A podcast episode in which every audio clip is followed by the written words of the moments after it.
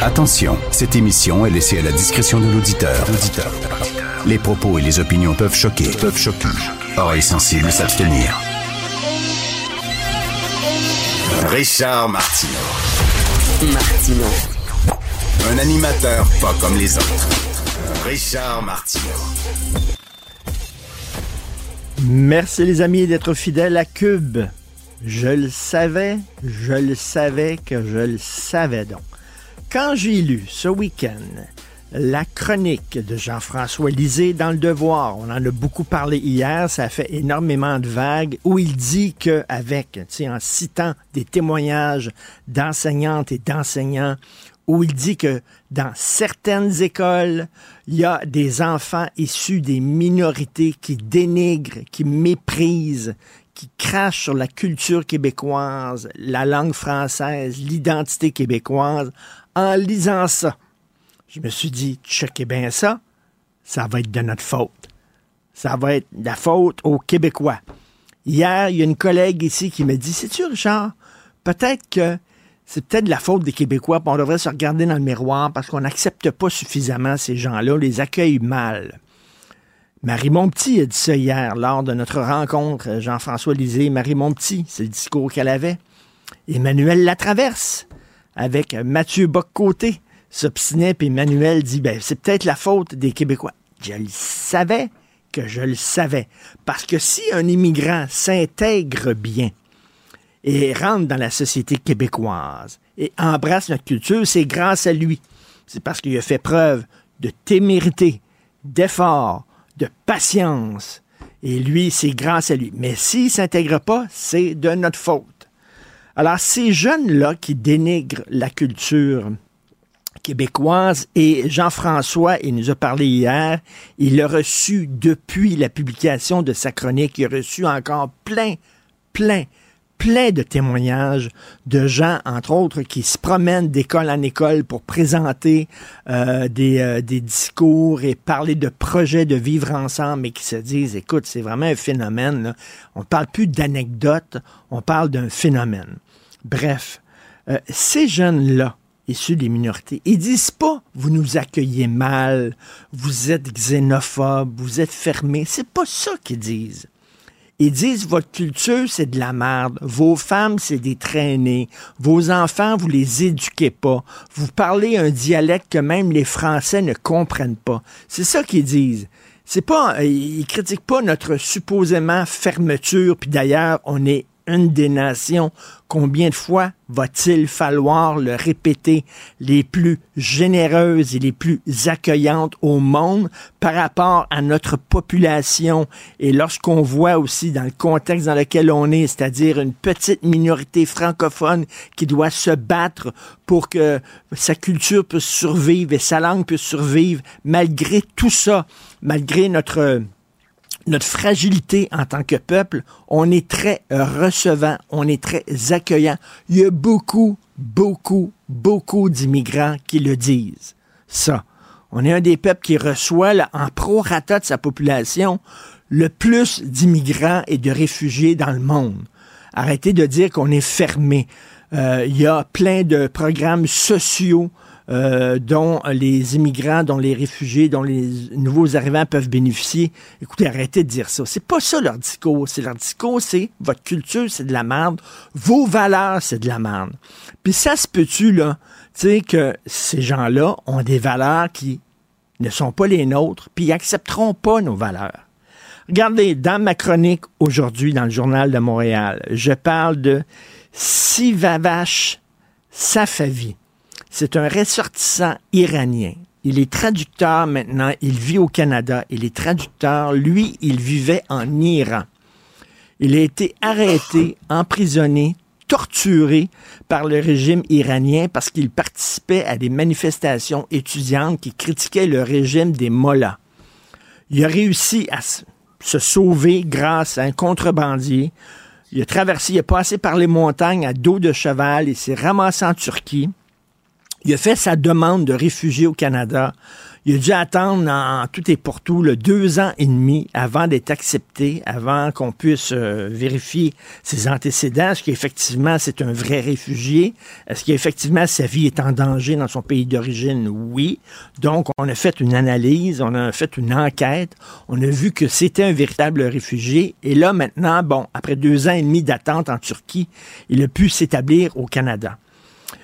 Et là, il dit, euh, à l'époque d'Harper, on recevait à peu près 24 000 réfugiés par année, mais quand euh, Justin Trudeau est arrivé, lui, hein, il veut construire un État post-national, il veut ouvrir les frontières, il veut avoir plein, plein de monde au Canada.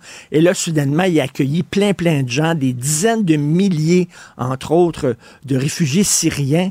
Et là-dedans, les réfugiés syriens, je m'excuse, mais il y a des gens qui quittaient la Syrie, puis que c'était, c'était des gens qui euh, travaillaient près de l'État islamique. Et on en a reçu tellement, Trudeau a tellement ouvert les, frontières qu'on n'a pas pris le temps de vérifier vraiment, de faire des enquêtes approfondies sur chaque demande pour savoir qui on accueillait, qui venait ici. Et lui, ce ressortissant iranien, c'est pas un Québécois pur laine, méchant, xénophobe qui dit ça, là. Hein? C'est un Iranien qui est ici, c'est un immigrant, c'est un réfugié, c'est un vrai réfugié. Lui dit, au Canada, on accueille trop de gens sans prendre les précautions nécessaires. Et il dit, on accepte des gens. Et ça, c'est un texte qu'il a fait paraître dans le National Post le 13 février dernier dans le National Post. Je, traduis. On a, fait on a fait entrer des gens qui croient que tous les Blancs sont méchants, que les Juifs sont un virus qu'il faut éradiquer, que les membres de la communauté LGBTQ sont démoniaques, que les femmes doivent être soumises aux hommes et que la violence est nécessaire pour corriger les gens qui ne respectent pas notre culture et nos valeurs.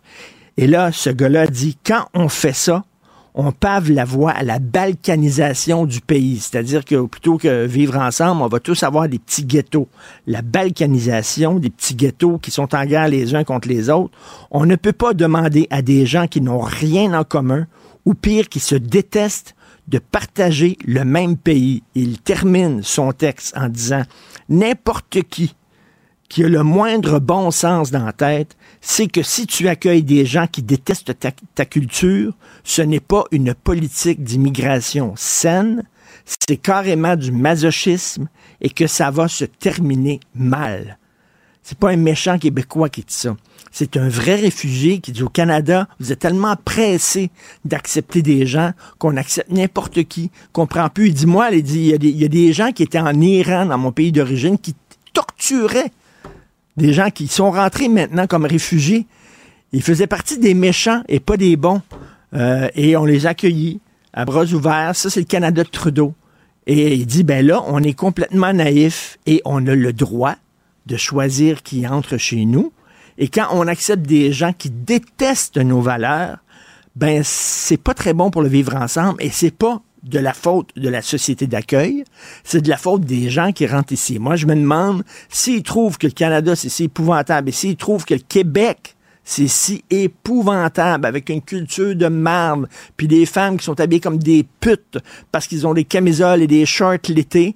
Qu'est-ce qu'ils font ici? Moi, j'irai pas vivre en Iran. Pourquoi? Parce qu'en Iran, les valeurs, je ne les partage pas. Les valeurs des mollahs et du régime iranien. Je ne parle pas du peuple iranien qui est soumis, qui est exploité, mais je parle je parle des valeurs officielles du gouvernement. Je n'irai pas là parce que c'est pas mes valeurs. Mais qu'est-ce qu'ils font ici, ces gens-là?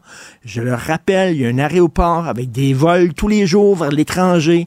Euh, allez-y, il y a une euh, autoroute qui s'appelle l'autoroute transcanadienne. Vous pouvez l'emprunter et pour aller dans d'autres provinces que la province du Québec que vous détestez autant, mais de tout le temps se faire dire que c'est de la faute des Québécois. Mon oncle Richard commence à en avoir plein cul. On est en train de virer fou, là. Mathieu Bocoté. Les règles, c'est pour le citoyen ordinaire. La volaille consentante qu'on peut plumer en toutes circonstances. Ça, les règles, c'est pour ces gens. Richard Martineau. C'est la queue qui agite le chien maintenant. Aïe, aïe, aïe, aïe, C'est la même logique qui s'applique dans tout et on n'en sort pas. La rencontre Martineau, Euh, tu dois être frustré, Mathieu, parce que vers la fin de ton émission, euh, tu t'obstinais avec Emmanuel Latraverse, puis vous avez pu, pas pu aller au bout de votre discussion, mais tu revenais sur le texte qui a fait beaucoup de vagues de Jean-François Lisée, les gens euh, des minorités qui dénigrent la culture québécoise, et Emmanuel faisait partie de la gang qui dit c'est peut-être la faute de la société d'accueil. Et je te sentais bouillir, mais tu devais céder l'antenne à mon émission. Alors, tiens, je te permets peut-être de répondre à Emmanuel en son absence. Oui, bah, en, tout, en, tout, respect, en tout respect, parce que j'ai la plus grande estime pour elle, mais je dirais fondamentalement, et au-delà en fait, parce qu'elle n'est pas la seule à, soutenir cette thèse, et euh, je dirais qu'elle la soutient avec moins de radicalité que d'autres. Mais fondamentalement, il y a cette idée que si les populations qui sont issues, les plus jeunes, ils sont issus de l'immigration, première, deuxième, troisième génération, ont souvent une aversion déclarée l'endroit des Québécois francophones, c'est que ça serait la faute des Québécois francophones. Je l'entendais aussi sur notre antenne euh, hier, je crois, une autre invitée tenait ce discours, mais on l'entend un peu partout. La thèse est la suivante. Le Québec rejetterait ces personnes. Dès lors, se sentant rejetée, elle rejetterait elle-même le Québec. Dès lors, la faute serait une société d'accueil inhospitalière et pas accommodante et pas ouverte et pas généreuse. Euh, pour moi, là-dedans, je le dirais très poliment, mais c'est un discours qui me semble coupé complètement de la réalité et qui néglige la nature des rapports entre les groupes humains. Que, quelle image donnent les Québécois francophones au Canada pour ceux qui y arrivent? On est globalement les vaincus. On est, nous sommes la bande qui a perdu. On a échoué notre indépendance à deux reprises et effectivement, on ne contrôle pas les institutions on n'a pas la maîtrise de l'univers symbolique. À Montréal, dans les faits, faut arrêter de se compter des histoires, l'anglais est la langue commune. C'est pas la langue officielle, mais c'est la langue commune. C'est en train de devenir le cas à Laval. Et les Québécois ont tellement intériorisé le fait que dès qu'ils s'affirment, ils basculent dans le racisme, qu'ils n'osent pas faire les gestes nécessaires pour être capables de restaurer une situation où ils seraient libres d'être maîtres chez eux. Parce que Là, j'entends, ah, mais c'est du suprémacisme ethnique. de quoi vous parlez-vous? Là, c'est pas Emmanuel là-dessus, là, j'en s'entend. Euh, j'entends ce discours-là. Mais sûr, que les Roumains soient la norme en Roumanie, que les Polonais soient la norme en Pologne, que les, là, on peut commencer la liste, que les Suédois soient la norme en Suède, que les Marocains soient la norme au Maroc, que les Algériens soient la norme en Algérie. Euh, tout ça, c'est bien, mais pour les Québécois, non, ce serait mal. Au Québec, les Québécois francophones, les Québécois, euh, les Kebs, comme on les traite maintenant, c'est la nouvelle manière de dire les Pepsi, puis les, les, les Frogs, puis les Pea Soup, eh ben, les Kebs, là, je m'excuse, mais nous, on devrait, en notre propre pays, en Amérique du Nord, on contrôle juste le Québec, puis on devrait s'auto-minoriser pour ne pas vexer ceux qui s'installent librement chez nous. Mathieu, tu me donnes une idée comme ça, une idée de chronique. Si, si l'Expo 67, Terre des Hommes, avait lieu aujourd'hui, tu irais au pavillon du Mexique, puis tu entendrais la musique mexicaine et des vêtements mexicains et de la bouffe mexicaine. Tu irais au pavillon de la Suède, même chose, musique suédoise, bouffe suédoise et tout ça. Et tu irais au pavillon du Québec et ça serait euh, de la bouffe algérienne, euh, de, la danse polonaise, etc. Parce qu'on n'aurait pas le droit, nous, d'arriver avec notre musique, ce qui nous distingue, parce que là, on serait fermé. Ce serait le seul pavillon de Terre des Hommes qui, serait, qui ramasserait toutes les cultures dans le même pavillon. Ben, en fait, on a institutionnalisé les conditions de notre autodestruction. Dire, c'est quand même ça. À la rigueur, je suis prêt à nous le reprocher. Dire, je suis prêt à nous reprocher le fait de pas tirer les conséquences politiques de notre refus du multiculturalisme canadien. Je suis prêt à nous reprocher le fait que trop souvent, on s'agenouille devant l'impérialisme anglophone, puis qu'on se dise que ce serait tellement mieux d'être américain que d'être québécois. Ok, moi, je, je, critique le Québec quand il le faut. Mais sur le fond des choses, l'idée qu'on est un peuple pas vraiment intéressant, un peuple un peu retardé, un peuple un peu enfermé en lui-même. Mais je m'excuse, mais c'est le rapport de Ram version diversitaire. Dire que disait de Ram après les, insurrections euh, avortées de 37-38 Durham, il dit, on va les faire devenir anglais, mais pour leur bien. Parce que leur culture est une culture archaïque, résiduelle, sans profondeur, sans histoire et sans littérature. Et il faut que ce peuple pour son plus grand bien, cesse d'être lui-même et devienne euh, rejoigne l'univers anglo-saxon. Bon, c'était généreux de sa part. Hein? Bon, ben aujourd'hui, on nous explique que notre culture est attardée, notre langue nous enferme en nous-mêmes, nos femmes seraient de mœurs légères, hein, ce seraient des cuisses légères et cuisses de braise, et de ce, de ce point de vue, elles ne mériteraient, elles mériteraient qu'on les regarde avec mépris. Euh, il y a cette espèce de... On serait un peuple qui serait pas familial. Donc, autrement dit, on serait globalement le bois mort de l'humanité. On serait un peuple de trop, un peuple qui on en a un peu assez de ceux-là, et pourquoi s'obstine-t-il dans l'existence? Je m'excuse, mais c'est du racisme anti-québécois, faut le dire comme tel. Dire, le racisme anti-noir doit être condamné sans nuance, le racisme anti-arabe doit être condamné sans nuance, le racisme anti-québécois est plus largement anti-blanc, mais anti-québécois parce qu'une dimension supplémentaire devrait être condamné sans nuance. Puis je vais aller plus loin là-dessus parce que ça me met en beau fusil quand même. on nous explique, puis ça c'était présent dans le texte de Lisa, il faut y revenir, quel texte important, quel texte essentiel. Euh, on nous dit, ça on l'entend, je l'ai souvent entendu, vous les Québécois, vous avez pas, vous pouvez pas avoir été un peuple dominé et colonisé, vous êtes blanc. On dit premièrement, ces gens-là ont pas une grande conscience de l'histoire des Polonais, puis des Irlandais, puis des Québécois, ou les Canadiens français comme on disait autrefois donc, le fait est qu'on est, on est, mais parce qu'il y a cette espèce de thèse générale euh, qui euh, nous explique que tous les blancs sont racistes et le racisme ne peut être que blanc, et que les blancs sont par définition des colonisateurs illégitimes. Et là, on, on ne tient pas compte de la spécificité québécoise. Bon, nous, on nous expulse même de notre propre histoire. On nous expulse du droit d'avoir notre propre récit historique. Mais là, un moment donné, c'est assez, là, c'est assez. Et puis là, en plus, on cherche à nous culpabiliser.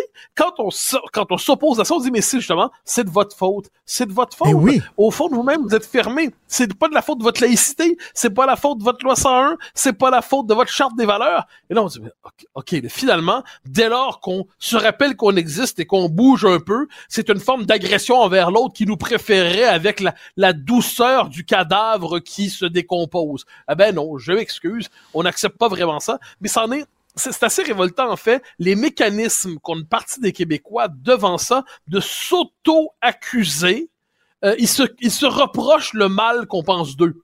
C'est exceptionnel. Ils reçoivent une baffe au visage, puis ils se disent bordel, c'est de ma faute. J'aurais pas dû euh, me comporter comme ça. Je la mérite cette claque là. Et, et voyant, voyant cela, je me dis que les Québécois ont besoin quand même euh, d'emprunter, de louer ou même d'acheter, pourquoi pas, et de se greffer une colonne vertébrale. Parce que c'est pas normal. Mais, mais, mais je reviens à ce qu'on voit dans ce texte-là de Lisée. Parce que l'important, c'est pas nouveau. C'est pas nouveau. On le sait depuis des années. Au moins, il y a des gens, il y a des gens, il y a des gens dans la petite gauche, OK, qui doivent dire, OK, oui, le texte de Lisée, c'est intéressant. Premièrement, c'est paru dans le devoir. Tu comprends? Quand, quand le devoir dit il pleut, attention, il pleut. Quand le journal de Montréal dit il pleut, on exagère, c'est le journal de Montréal. Bon, et là, il y a des gens qui doivent dire, oui, mais le texte de Lisée, c'est quand même dangereux. La preuve. Boc-Côté est d'accord avec Lisée? Martineau est d'accord avec Lisée? Du rocher facal, hmm, c'est la preuve ah qu'il ne faut pas écrire ce genre de choses-là. Parce que regardez les amis qui s'attirent ce genre de, de discours-là. Tu, tu sais que dans la petite gogonche, ça va être ça qu'on va dire. moi, je, moi, je, moi, je retirerais, je retournerais la formule. Moi, je redouterais d'avoir comme allié certaines, certains chroniqueurs, certaines chroniqueuses du devoir. si tu m'annonces qu'une, la politesse m'interdit de la nommer, qu'une chroniqueuse du devoir et soudainement s'enthousiasme pour moi. Émilie Nicolas, si, mettons, à trip sur Mathieu Bocoté, ah ben, là, tu vas dire, je suis dans, c'est pas, C'est pas moi qui l'ai nommé, c'est toi qui l'as nommé.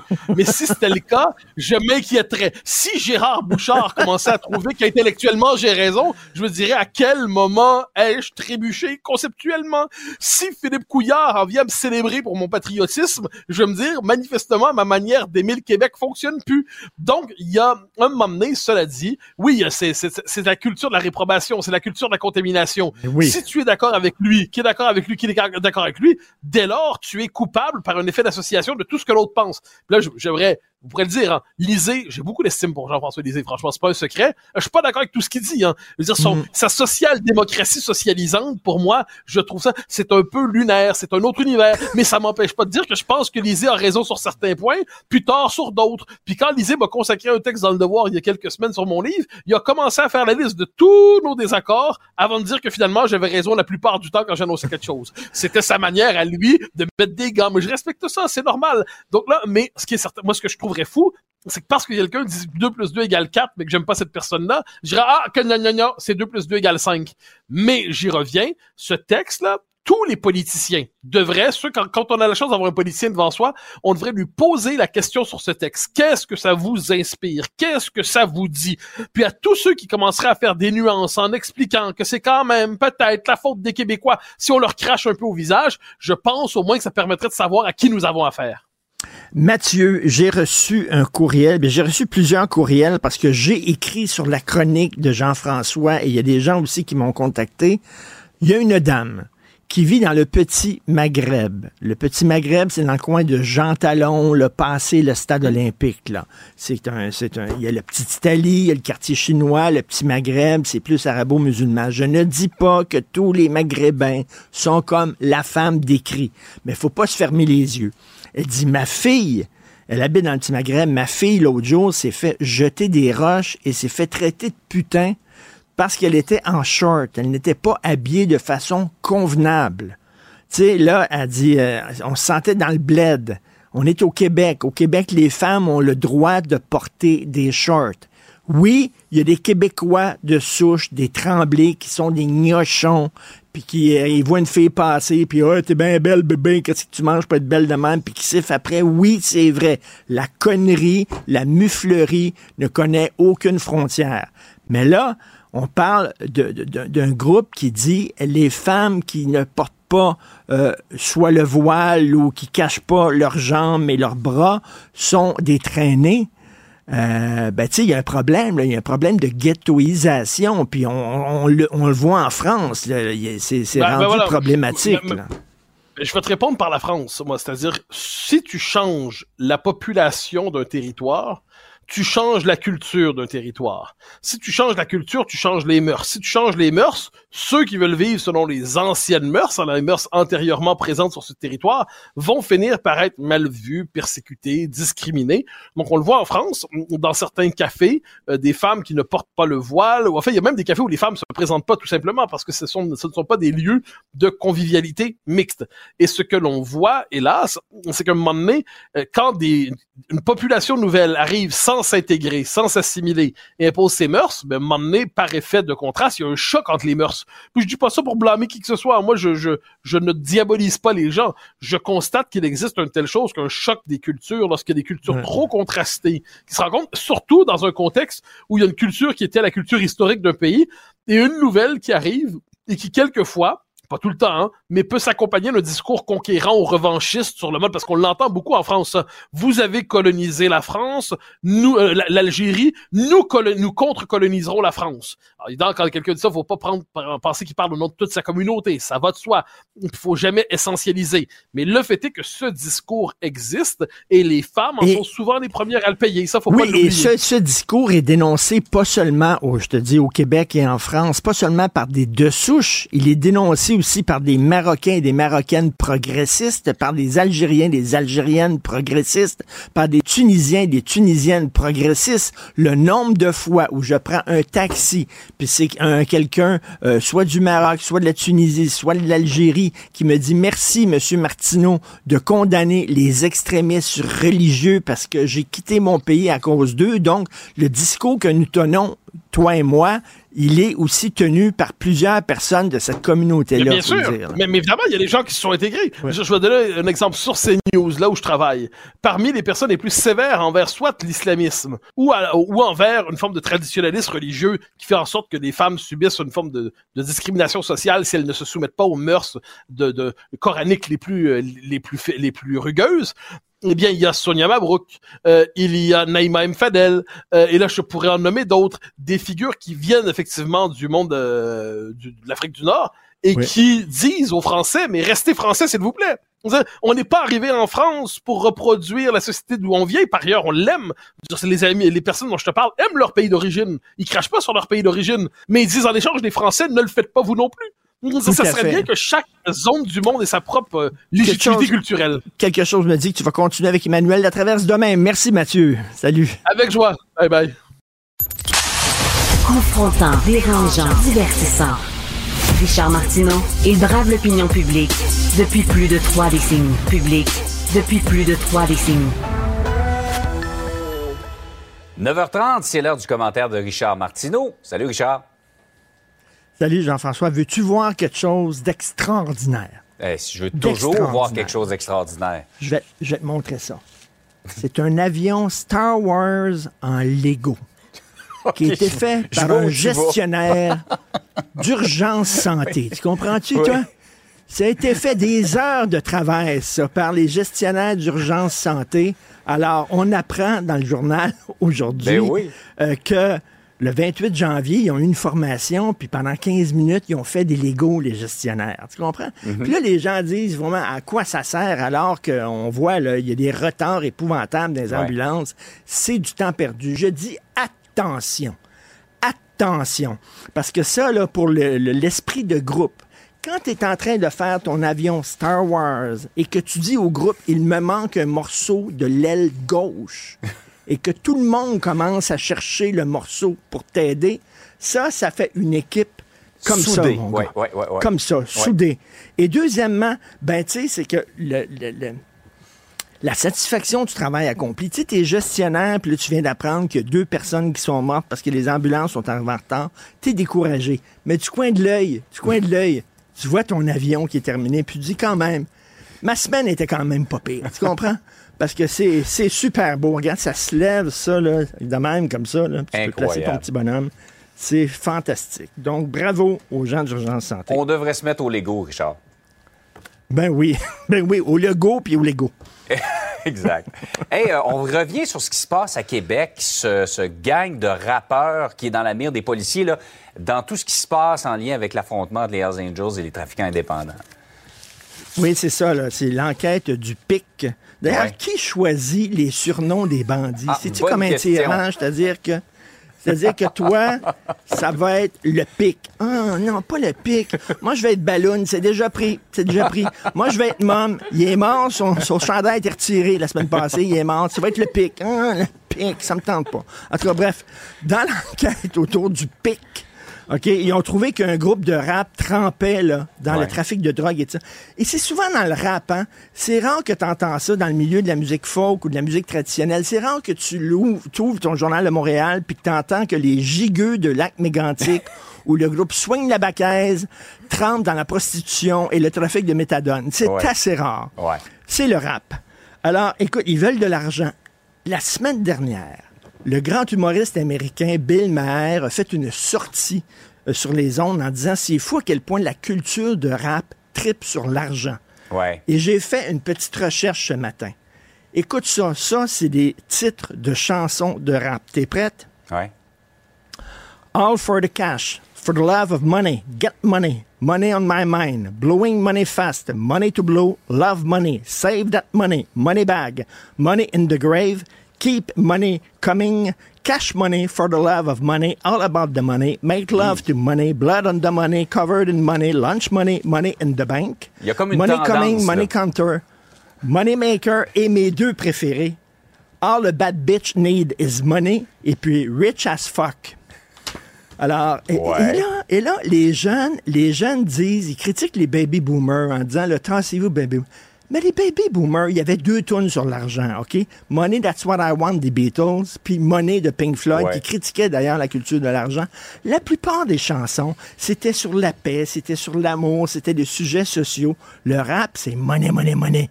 On veut de l'argent, puis on veut de l'argent vite. Mais c'est vrai, Richard, qu'il y a une là, vous avez- glorification de l'argent, mais également dans certains types de rap, des armes, euh, également les, les propos sur les femmes sont pas toujours euh, très respectueux. Euh, Ben, exactement. Tu sais, au lieu de censurer des Astérix puis des Lucky Luke parce qu'il y a une cigarette au lieu d'un brin de blé, là.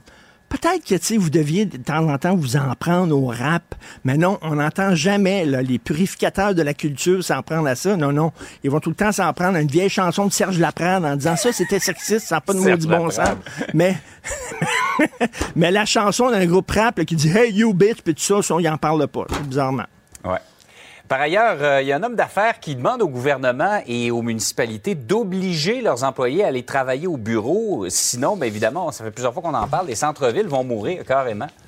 Ben c'est ça. J'ai lu ça dans le journal de Montréal. Le président du groupe MAC, alors là, c'est un des plus importants propriétaires d'espaces de bureaux, a dit, ben là, euh, au gouvernement, dites, euh, obliger les fonctionnaires à aller travailler dans le centre-ville. Vous allez dire qu'il prêche pour sa paroisse parce que le gars, il loue des, des, des espaces de bureaux. Mais reste que c'est vrai, si tout le monde reste chez eux, là, je veux dire, les restaurants vont fermer, les commerces vont fermer, les tours à bureaux vont fermer. Ça va se, il y a des corneilles qui vont se promener là-dedans. Et, tu te souviens, avant, c'était métro, boulot, dodo. Mm-hmm. Maintenant, c'est frigo, porno, dodo. Là. Vraiment, une société, là, c'est pas des gens qui sont à la maison devant leur écran, leur mm. chambre d'écho avec un casque de réalité virtuelle sur la tête.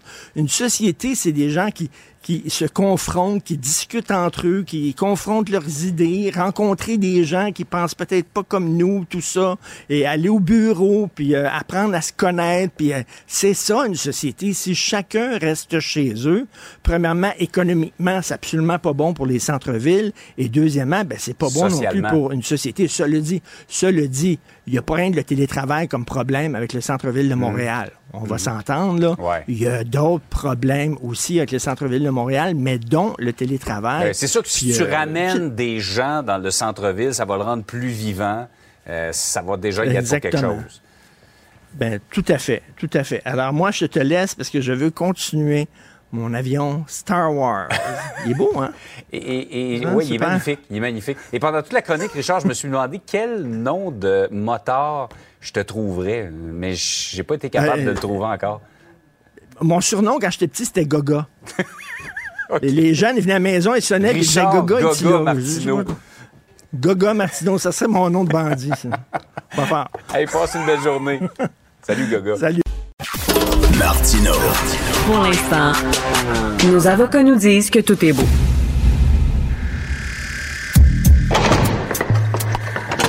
La criminalité, c'est un cycle. Et tu vois, le nouveau procès va se dérouler sans qu'aucun témoin ne se présente à la barre. L'histoire des criminels racontée par l'unique journaliste d'enquête, Félix Seguin. Alors, Félix, il y a un groupe de chanteurs western dans la mire de la police. Oh non, excuse-moi, c'est des chanteurs de trad. non, non, non, c'est des chanteurs de polka, je crois, qui sont... Ah, dis-moi pas que c'est du rap. Ah, oui, c'est pas, pas, un orchestre de, pas un orchestre de chant, ça, ou c'est pas du, c'est pas un groupe pas un groupe lyrique, ça. De... Non. C'est les, les, c'est les, pas euh, les violons du roi, ça. oui. Ou le groupe Swing Nabacaise de Victoriaville qui est pogné dans le trafic de drogue. Euh, non, écoute, c'est des rappeurs. C'est pas les musiciens d'Angèle Dubo la Piéta, ça. c'est Ouais. C'est qui ça? Euh, écoute, t'as, as raison. C'est, c'est un gang. En fait, c'est parce que là, là, je vais faire une grosse mise en garde ici génériquement, puis euh, organiquement, la culture euh, gang, la culture street, la culture des armes est imbriquée dans énormément de chansons de rap, et ça, moi, ça me dérange pas. Ça, c'est, c'est, c'est, t'as parmi les plus grands rappeurs hmm. au monde qui ont été des gangsters avant, qui ont couché leur vie de crime sur des chansons et qui se sont, pour certains, amendés qui ont fait de grands... Je veux dire, pense à Tupac, pense à Biggie Small euh, et, bien d'autres. Puis, puis amendés ou pas, là, dans certains cas. Mais, mais dans ce cas-ci, là, à Québec, là, le gang pas le gang, mais les rappeurs qui font partie de ce hmm. gang-là. On en parle depuis 2016. Ça fait depuis, depuis 2016 que la police sait que certains de ces rappeurs-là sont associés à des événements criminels.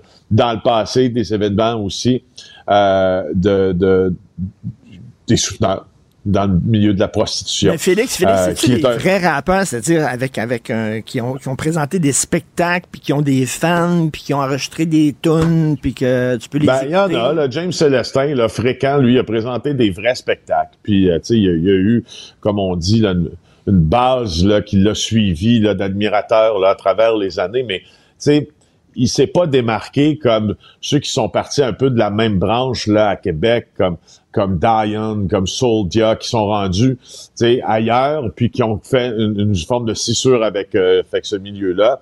Entre autres, euh, James Célestin, appelé fréquent, qui a été arrêté, lui, dans la nuit euh, de samedi à dimanche dernier. Là, euh, des sources confirment que c'est, entre autres un très grand consommateur de, drogue, de drogue dure. C'est un homme qui est très, très violent. c'est dans une sous-catégorie, si on veut, dans, dans le gang du, du rap au Québec. Mais il reste qu'on peut pas, on peut pas passer à côté que depuis 2016, une partie de ces gars-là avait dit non, non, non, nous autres, on oui, on a des dossiers criminels, mais on est passé à autre chose. Ben, il y en a certains, tu le vois dans ce gang-là, qui sont pas passés à autre chose, puis pire que ça, qui sont devenus, selon les prétentions de la police, les bras droits de Dave Turmel, et c'est le cas de Célestin.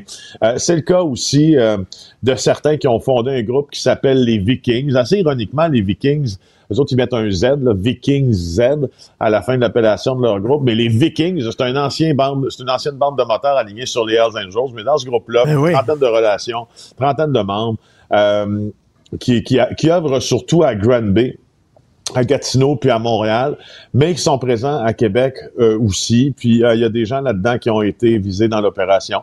Euh, c'est un gang émergent, si on veut. Puis, puis tu sais, voilà, c'est comme la juste musique le savoir, faut juste se le rappeler. La musique émergente.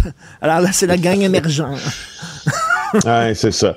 Alors, est-ce qu'il va y avoir un prix au prochain gala des bandits? Alors le meilleur groupe émergent ça a l'air que le, tu sais, puis même quand on parlait de, de, de, de, groupes émergents, mais émergents dans le crime, tiens aussi, le gérant de plusieurs de ces rappeurs, Philippe Nazon, là, euh, il a été arrêté lui aussi, là. Le gérant, il disait qu'il n'avait rien à voir avec rien. Il a été arrêté aussi, lui, il y a quelques semaines, pour enlèvement, puis accusé d'enlèvement, puis de séquestration. Alors, tu sais, des limites à ce qu'on peut nous passer aussi, comme moi, quand j'entends les. je suis toujours très prêt à entendre un criminel euh, euh, se justifier puis dire regarde, j'ai fait ça dans le passé, je te mens pas, je tombe dans de petites combines, je tombe dans de petites combines maintenant, tu sais, mais, mais ma, grosse vie criminelle est derrière. Mais c'est juste que l'accusation qui vient d'être déposée, comme certains d'entre eux, est en phase, pas avec une petite vie criminelle, est en phase avec la criminalité qui a justifié une des plus grosses opérations policières des dernières années au Québec. Alors, je vais juste replacer ça dans son contexte. Ben oui. Je pour vous. Il faut, faut pas se boucher les yeux et les, oreilles. Il y a une frange du gangster rap qui fait l'apologie de la prostitution, des armes à ah, feu, de la drogue et de l'argent gagné facilement. Euh, et, bon, ça, ça arrive qu'il y en a plusieurs qui trempent dans le crime organisé. Tu veux me parler de l'affaire Boivin? Oui, oui, Al Boivin, là, à 34 ans, l'un des criminels les plus euh, recherchés au Québec. Euh, on vous avait dit euh, la semaine passée, là, vous avez parlé des conflits régionaux. Je, le répète parce que c'est bon, c'est utile pour la compréhension de ce qui se passe dans la région de la capitale nationale, mais ailleurs aussi, qu'il y a trois conflits régionaux différents qui ont tous la même racine. Québec avec Dave Turbel, un autre conflit sur la côte nord, aussi des indépendants qui se révoltent contre les Hells Angels avec un autre individu, puis aussi au Saguenay-Lac-Saint-Jean, alors que là, c'est Al Boivin qui était avant aligné sur les Hells Angels, qui a décidé de se révolter d'ailleurs, euh, puis de leur de, de leur chercher euh, genoise. Et, et selon euh, des informations que nous avons apprises, je, je le redis aujourd'hui parce que euh, mes, vis-à-vis à Radio-Canada ont publié un texte là, euh, en se fiant sur euh, leurs sources là, et en disant que c'était un peu de primaire, mais on a jeudi passé, on, vous a dit ça. Là. Al Boivin, un des mm-hmm. criminels les plus recherchés, était soupçonné, puis est soupçonné d'être celui qui aurait commandité l'enlèvement. Tu sais, je t'en ai parlé la semaine passée d'un gars du Saguenay qui a été enlevé au Saguenay, on l'a retrouvé à Montréal, l'orteil en moins. Ben, c'est ça. Il semble que ce soit le gang de Al Boivin qui soit derrière cette affaire-là. C'est pour te montrer que c'est pas tu sais, que c'est pas euh, euh, c'est pas un bloc monolithique là, ce conflit-là. Il y a plusieurs actions différentes dans plusieurs endroits du Québec. Écoute, il y a un de mes amis qui m'a écrit ce matin, euh, d'ailleurs, qui collabore à l'émission ici, et quelqu'un lui a envoyé le, vidéo d'un gars qui se fait couper l'orteil. Ça circule ces médias sociaux. Est-ce que tu le savais, ça? Ouais, ouais, je savais que ça circulait sur les médias sociaux. C'est, c'est ça la nouvelle géométrie, si tu veux, de ces gangs-là qui, qui prônent l'ultraviolence. C'est que, tu sais, moi, euh, Richard, j'ai rencontré, moi puis Éric Thibault, entre autres aussi, là, on a rencontré des gars, là, qui ont été très, très haut placés chez les Hells Angels, dans la mafia montréalaise, pour qui la torture n'a aucun secret. Je pense d'ailleurs à un nom qu'on ramène souvent dans cette, notre, conversation du matin, Richard Andrew Scopa, surnommé The Broom. Pourquoi The Broom? Parce que lui, sa technique de torture préférée, c'est qu'il faisait s'asseoir, s'agenouiller plutôt euh, les gens qui soit lui devaient de l'argent ou avec qui il avait maille à partir sur un manche à balai. OK? Et il faisait lever les bras. Et, il fallait qu'il se tienne ainsi pendant le plus longtemps possible. Et là, le manche à balai commence à écraser à un moment donné parce que ça tourne, cette affaire-là, les rotules. Et il semble que c'était le premier avertissement, puis déjà, c'était assez. Puis quand le premier avertissement fonctionnait pas, lui, son, son truc, c'était les vis à gypse, là. Les grosses vis à gypse. Il dit, tu rentres la vis dans le pied, ben puis quand tu la sors, ça fait mal. Fait que, ah. des gestes de torture comme ça, c'est pas l'apanage ben du gang de pic turmel. Par contre, Andrew Scopa, euh, qui d'ailleurs aussi, parenthèse, là, nous a souvent parlé là, d'un, d'un bain d'acide qui existait là, au nord de Montréal pour dissoudre le corps des, des, euh, des gens qui avaient été enlevés puis qu'on voulait faire disparaître sans laisser de trace, bien sûr. Ça existe tout ça dans le milieu du crime. Là. La torture, là, ça n'a pas été inventé aujourd'hui. Là. Sauf que ce qui a un peu été inventé par Dave Turmel et, et, et c'est ça qui, qui, qui est la nouveauté, c'est que d'abord, avant, il se filmait pas. Là, il se filme en train de le faire. Hmm. Deux, après avoir filmé, ce qu'ils font, c'est qu'ils envoient la vidéo aux principaux protagonistes du conflit en disant regarde, je viens de torturer ton vendeur. Trois, il y a certaines, certaines parties de ces vidéos-là, et ça, c'est du, tant qu'à moi, je veux dire, c'est du suicide criminel, euh, publie ça sur les médias sociaux.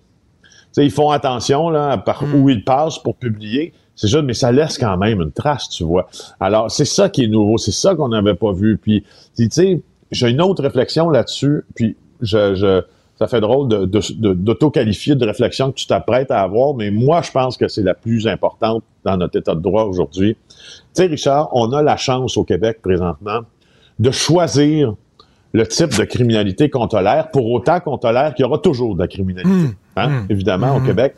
je, te, je, te, fais le parallèle avec le Mexique, parce qu'on a beaucoup dit que c'est des techniques qui s'apparentent du Mexique. Mais attention, au Mexique, là, les, les, principales démocraties dans le monde considèrent que c'est un narco-État. Donc, toutes les strates ou presque du pouvoir ont été infiltrées par le crime organisé à coups de millions, puis certains des décideurs les plus en vue de l'État sont inféodés à un pouvoir criminel. Ici, c'est pas le cas. Ici, on a le pouvoir de dire, comme la Sûreté du Québec avec l'opération Scandalieux dit aujourd'hui, regarde, la ligne pour nous autres, là, ben est là. Ben oui. Si vous voulez vous faire mal, là, si vous voulez vous torturer, là, be my guest. Mais là, vous commencez pas, là, euh, vous commencez pas à enlever du monde quand aller torturer, mettre ça sur les médias sociaux, envoyer ça. Tu sais, c'est, ça, il y a une ligne, on la fameuse ligne rouge, là. Puis si tu la dépasses, là, tu sais, euh, on le sait qu'il y, a des certaines formes de crimes qui sont acceptées dans la société. Tu sais, je pense au salon de massage érotique, là. Euh, tu sais, on ferme les yeux là-dessus. Les policiers font pas grande descente là-dedans. C'est comme, mm. regarde, bon, ça remplit un besoin dans la population. Puis, euh, bon, peut-être vendre de la petite dope aussi, puis tout ça. Mais là, quand tu es rendu, là, avec des sécateurs, commencer à enlever des gens, puis couper ben, des orteils, puis tu un moment donné, là.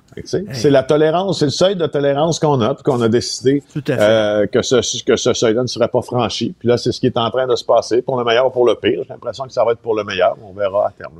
Écoute, euh, merci beaucoup, Félix. Merci. Passe une excellente journée. Bye. Toi aussi. Au revoir.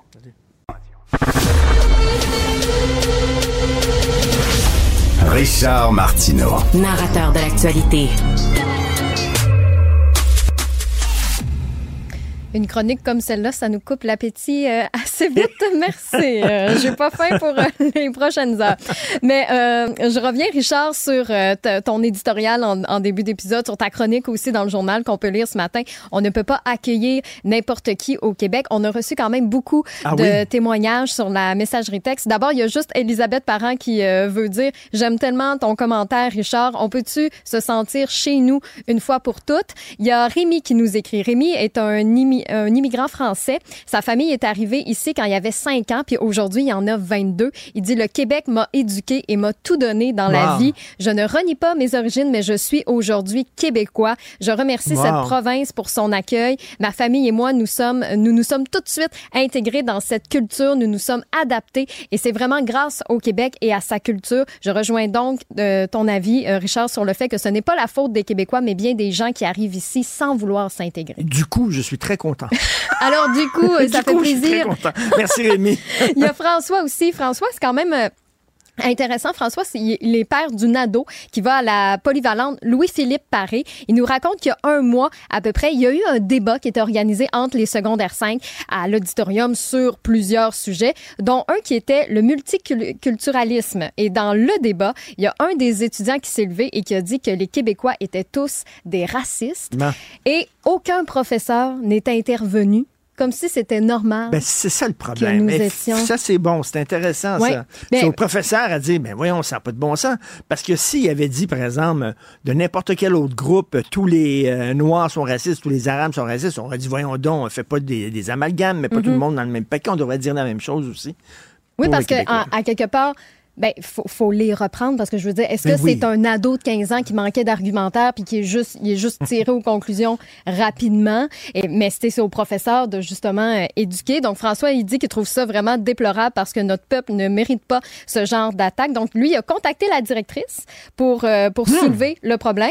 Elle a dit qu'elle allait faire un suivi, mais ça fait trois semaines puis il y a toujours pas de, de nouvelles. Wow. Mais en tout cas, euh, dossier à suivre. C'est un, Merci. c'est un papa qui, ouais, ça, ça, ça le touche. Puis je pense que c'est un sujet qui vous parle parce qu'au nombre de témoignages qu'on reçoit sur la messagerie texte, on a vraiment mis le doigt là, sur un, un sentiment que bien des Québécois ressentent. Dans les prochaines minutes, il y a Isabelle Maréchal qui s'amène en studio avec aussi euh, Cybelle Olivier, qui est notre collègue ici à Cube, qui est journaliste à la recherche. Elle vient de parler d'une nouvelle série qui va être diffusée à compter de ce soir euh, au canal Savoir Média. La série s'intitule Des idées pour le Québec. Et le titre ben, parle un peu de lui-même.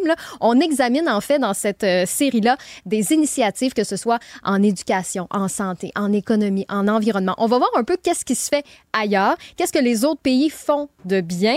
Que, que ça marche aussi, puis on veut voir est-ce que nous ici au Québec on pourrait pas le faire aussi ou du moins Oui. s'en inspirer? Donc je pense que ça va être une série euh, très très intéressante. Souvent on pense aux Scandinaves parce qu'ils ont l'air de, de tout savoir, tout connaître, Ils sont un exemple pour plusieurs, mais il y a d'autres pays aussi euh, auxquels on peut s'intéresser. Donc, restez avec nous dans une quinzaine de minutes. Isabelle et Cybelle seront ici en studio pour en, pour en parler. Si jamais vous voulez euh, nous rejoindre, euh, ajouter votre opinion, des témoignages, vous pouvez nous texter au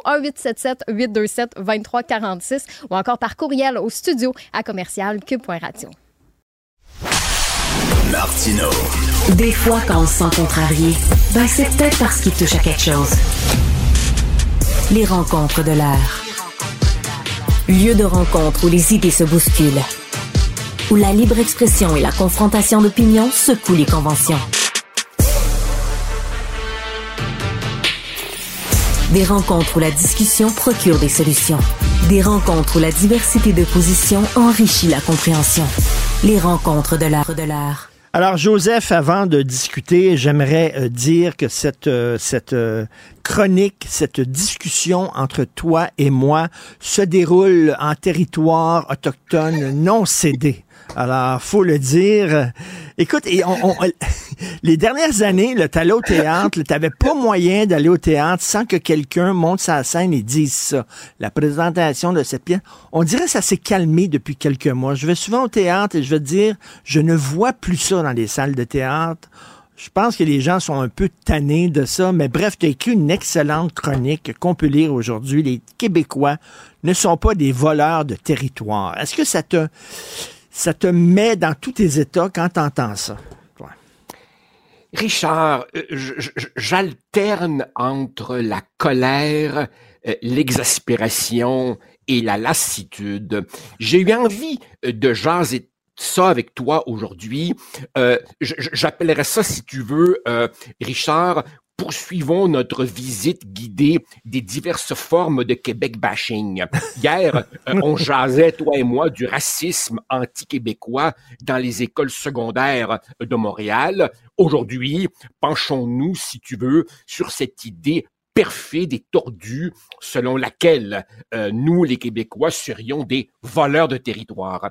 En fait, ça fait un bon bout de temps, je t'avoue, que je n'ai pas été au théâtre et donc je peux pas répondre à ta question, est-ce qu'il une accalmie ou pas? Mais j'étais l'autre jour sur un campus montréalais, l'UCAM euh, pour ne pas la nommer, et sur les hmm. babillards, les associations euh, étudiantes euh, annonçaient l'ordre du jour de la prochaine assemblée, et partout, tu avais tout de suite après l'adoption de l'ordre du jour, ou peut-être même avant, le point reconnaissance territoriale. Et c'est ça qui m'a donné le goût, si tu veux, de parler de ça. Et pour répondre à ta question, est-ce que ça m'exaspère ou est-ce que ça m'agace? Je te dis que je pencherais plutôt du côté de la douce colère parce que derrière ce qui se veut comme un geste de main tendue, de réconciliation, hmm. de reconnaissance bienveillante, en fait, je vois une manipulation politique à l'œuvre. Laquelle, voici, D'abord, évidemment, passons rapidement, Richard, sur le fait que la très grande majorité des pays du monde se sont construits sur des territoires où il y avait jadis d'autres peuples et on ne leur a pas demandé la permission. Paris, Rome, Madrid, Berlin, New York, Mexico, Istanbul, Moscou, Beijing, ben oui, il y avait du monde là avant. C'est la cruelle loi d'histoire. Mais surtout, quand on dit territoire non cédé, à quoi est-ce qu'on fait référence? C'est vrai, c'est absolument vrai que les Autochtones n'ont jamais signé un papier disant OK, on renonce, on vous la donne. Mais par cession, ce qu'on entend, ce qu'on entend par le fait de signer un papier, c'est une espèce de processus d'achat-vente. Richard Martineau et sa conjointe aiment une maison, font une offre et on signe des papiers.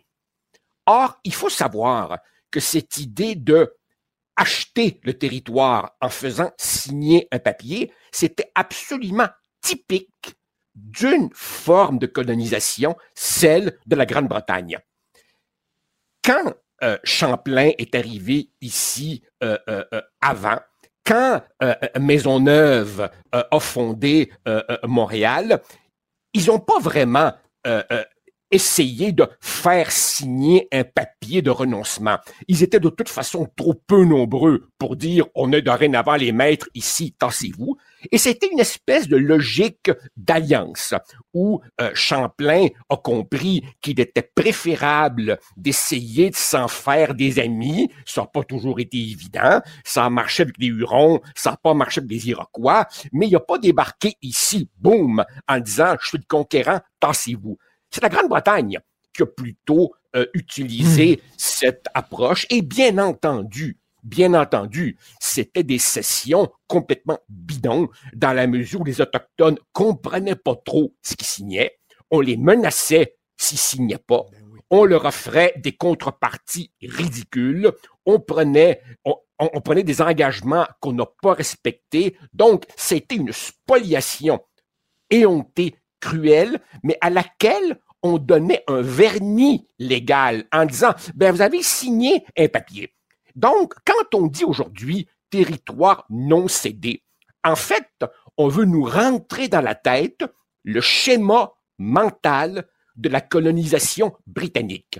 Et après ça, quand le Canada s'est fondé en 1867, ben, le gouvernement fédéral a repris la pratique euh, britannique de faire signer ces, ces, papiers de, de, renoncement et il a rajouté évidemment, bon, les réserves, les pensionnats, ainsi de suite. Donc, la logique de dire vous êtes sur un territoire non cédé, c'est comme dire, c'est une espèce de colonialisme 2.0 et c'est faire comme si la seule conception de l'histoire valable était le récit britannique.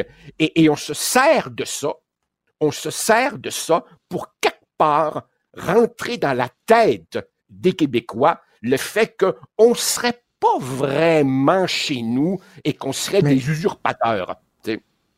Écoute, euh, ça, c'est une méconnaissance de l'histoire du Québec parce qu'on a eu des méthodes différentes, les Français qui sont débarqués ici, que les Britanniques.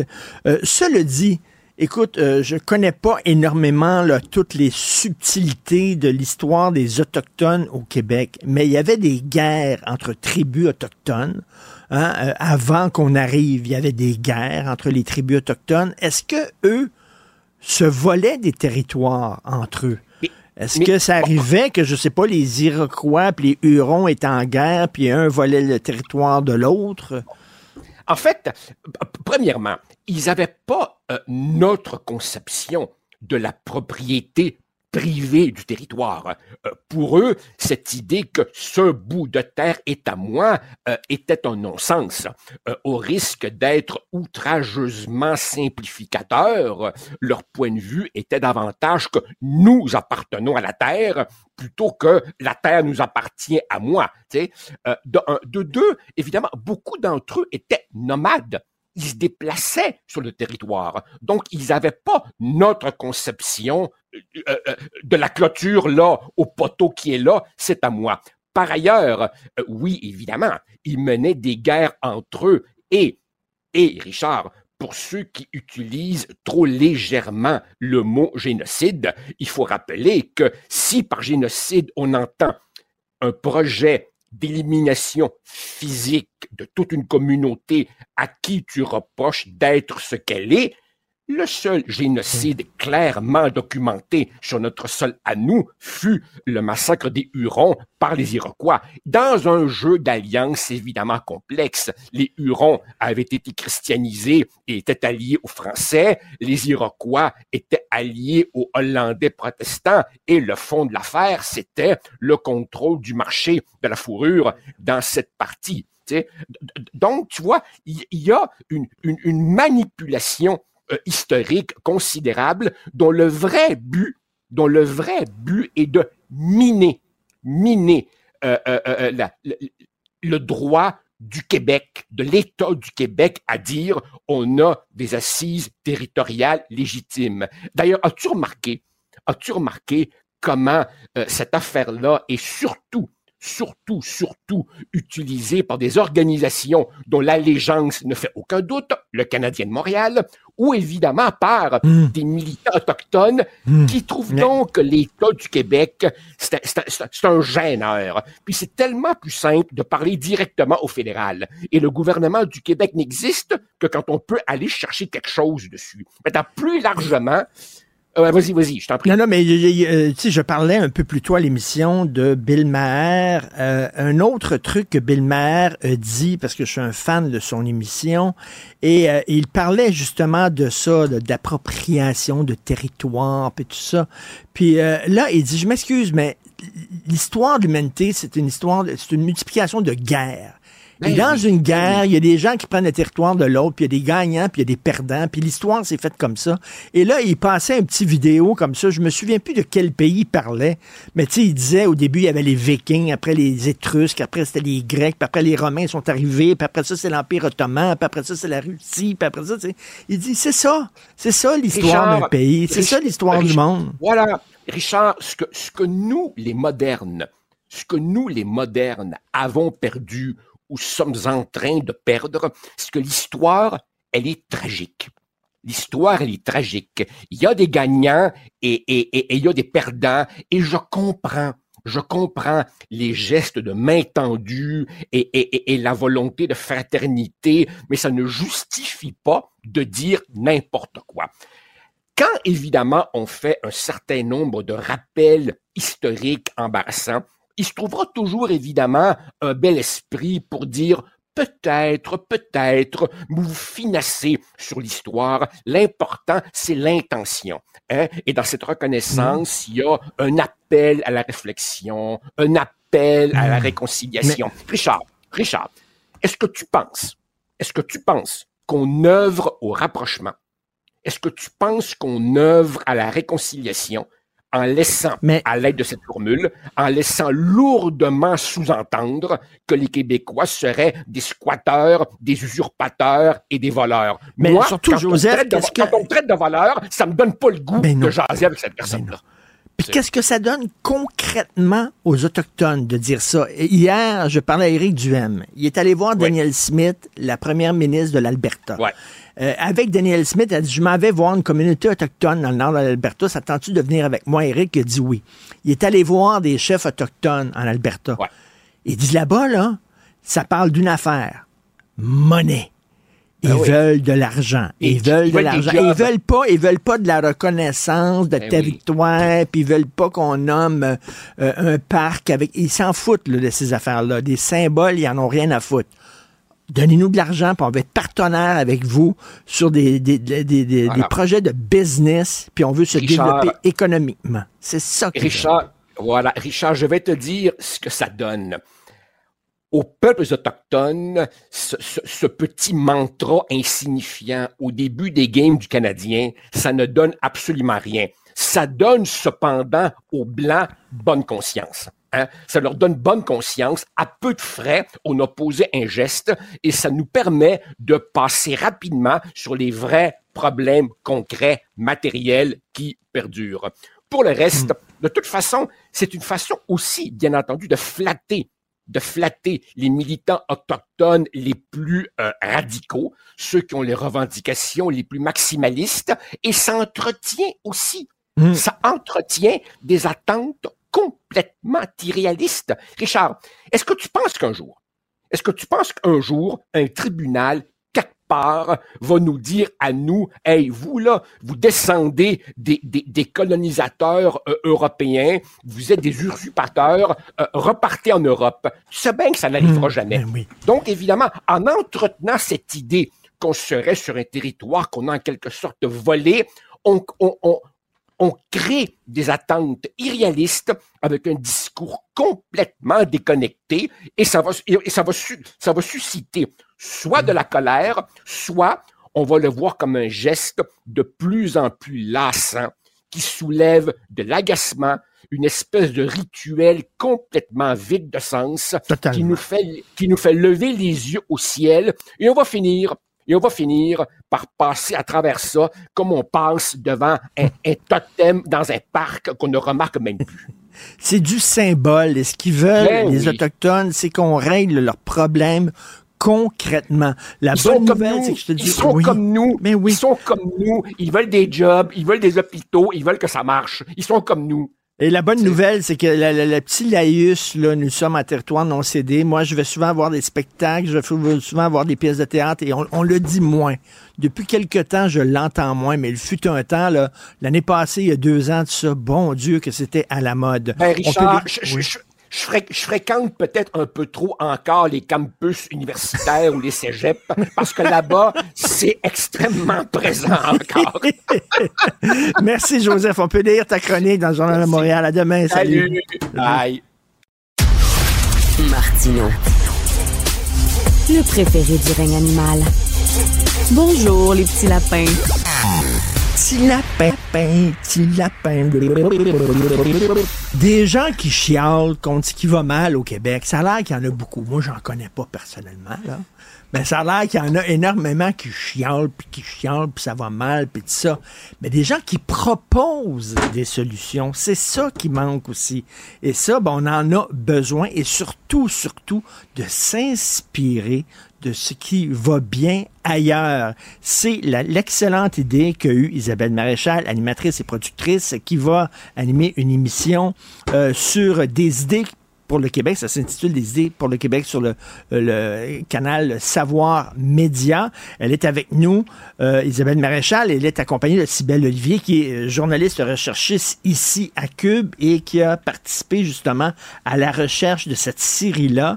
Salut Euh, Richard. salut. Bonjour. Merci de nous recevoir. Eh bien, écoute, c'est parce que c'est c'est intéressant parce que, comme je l'ai dit, Oui. des chialeux, il y en a. Oui, il y en a beaucoup. Est-ce que tu étais tanné de chialer puis tu t'es dit, ben là, Oh, on n'est jamais tanné de chialer. Non, non, non, non. Écoute, ça fait partie de notre ADN, je pense. C'est pour ça qu'on est ici. Mais c'est vrai que cette idée de savoir média, parce que c'est une idée de savoir média, Marie-Josée Lestage, qui a travaillé pendant longtemps en politique et qui, maintenant qu'elle fait du média de la télévision, euh, elle est directrice de savoir média, voulait inspirer les politiciens et c'est beaucoup de séries que euh, qui, qui s'adressent à eux. Ça s'adresse au public, mais, mais le but de Savoir Média, c'est vraiment de toucher les politiciens, de dire regardez là. Vous, vous dites Ben- qu'il n'y a pas forcément d'idées. Euh, ben, il y en a ailleurs. Inspirons-nous de ce qui se fait ailleurs. Alors, notre mandat, Sibelle et moi, c'était de trouver ces fameuses idées inspirantes Ben, qui marchent ailleurs. C'est ça, parce qu'il y, y a quelques années, Michael Moore qui a fait un documentaire justement là-dessus. Il s'est promené à travers le monde Ouais. pour dire, ben, c'est quoi la, la, la, place où il y a le meilleur système de santé, le Ouais. meilleur système d'éducation.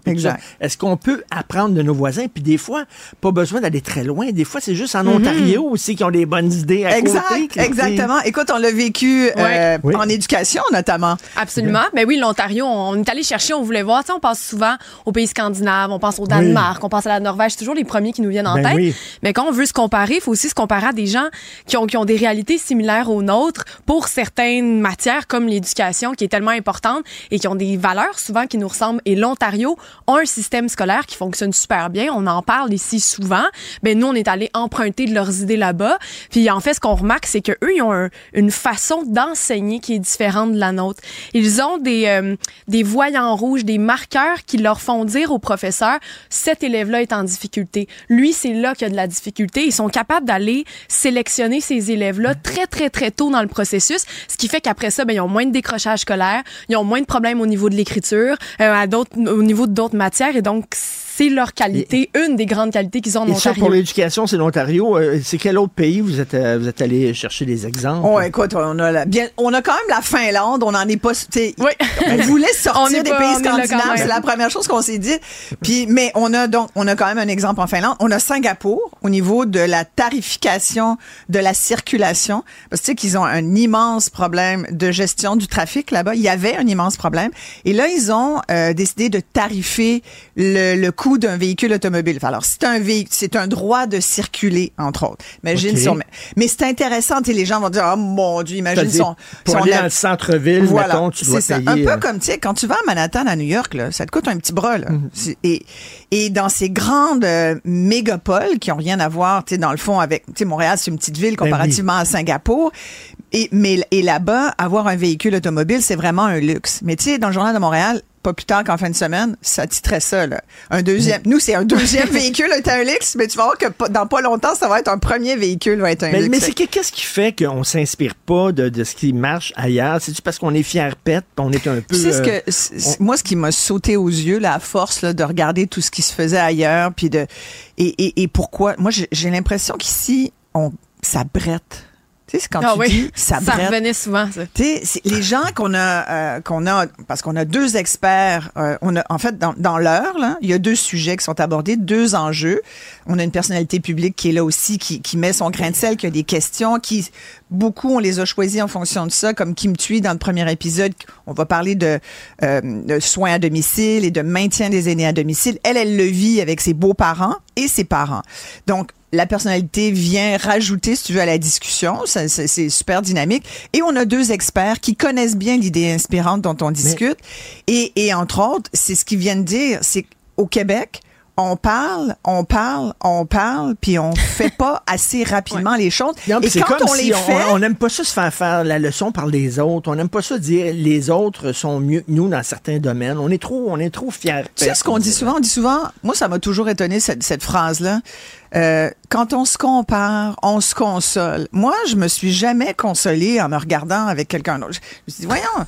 Et nous, quand on s'est comparé à d'autres, on s'est pas on trouvait qu'on consolé. faisait dur plus que, Ouais. plus que ça. Mais en fait, ce qu'on remarque aussi, c'est que les experts qu'on a consultés, euh, en fait, c'est eux qui nous ont apporté pour la majorité les idées en nous disant, nous, on travaille déjà là-dessus, nous, on Ouais. est déjà en train d'observer, mais pourquoi c'est pas ce qu'on est déjà en train d'appliquer? Il y a certains de nos experts, puis vous allez l'entendre en l'écoutant, qui nous disent, nous, c'est ça qu'on a recommandé à la base. Je pense nécessairement, en passant par, euh, quand on pense aux drogues, à la consommation de drogue, par exemple, Ouais. comment enlever ce, ce fléau de, de, de surdose et de, de, de drogue contaminée. Mais ils nous disent, nous, on avait proposé telle chose. Nous, on avait dit comme ça, comme ça, comme ça, que ça devrait se passer. Finalement, c'est pas ça qui est arrivé.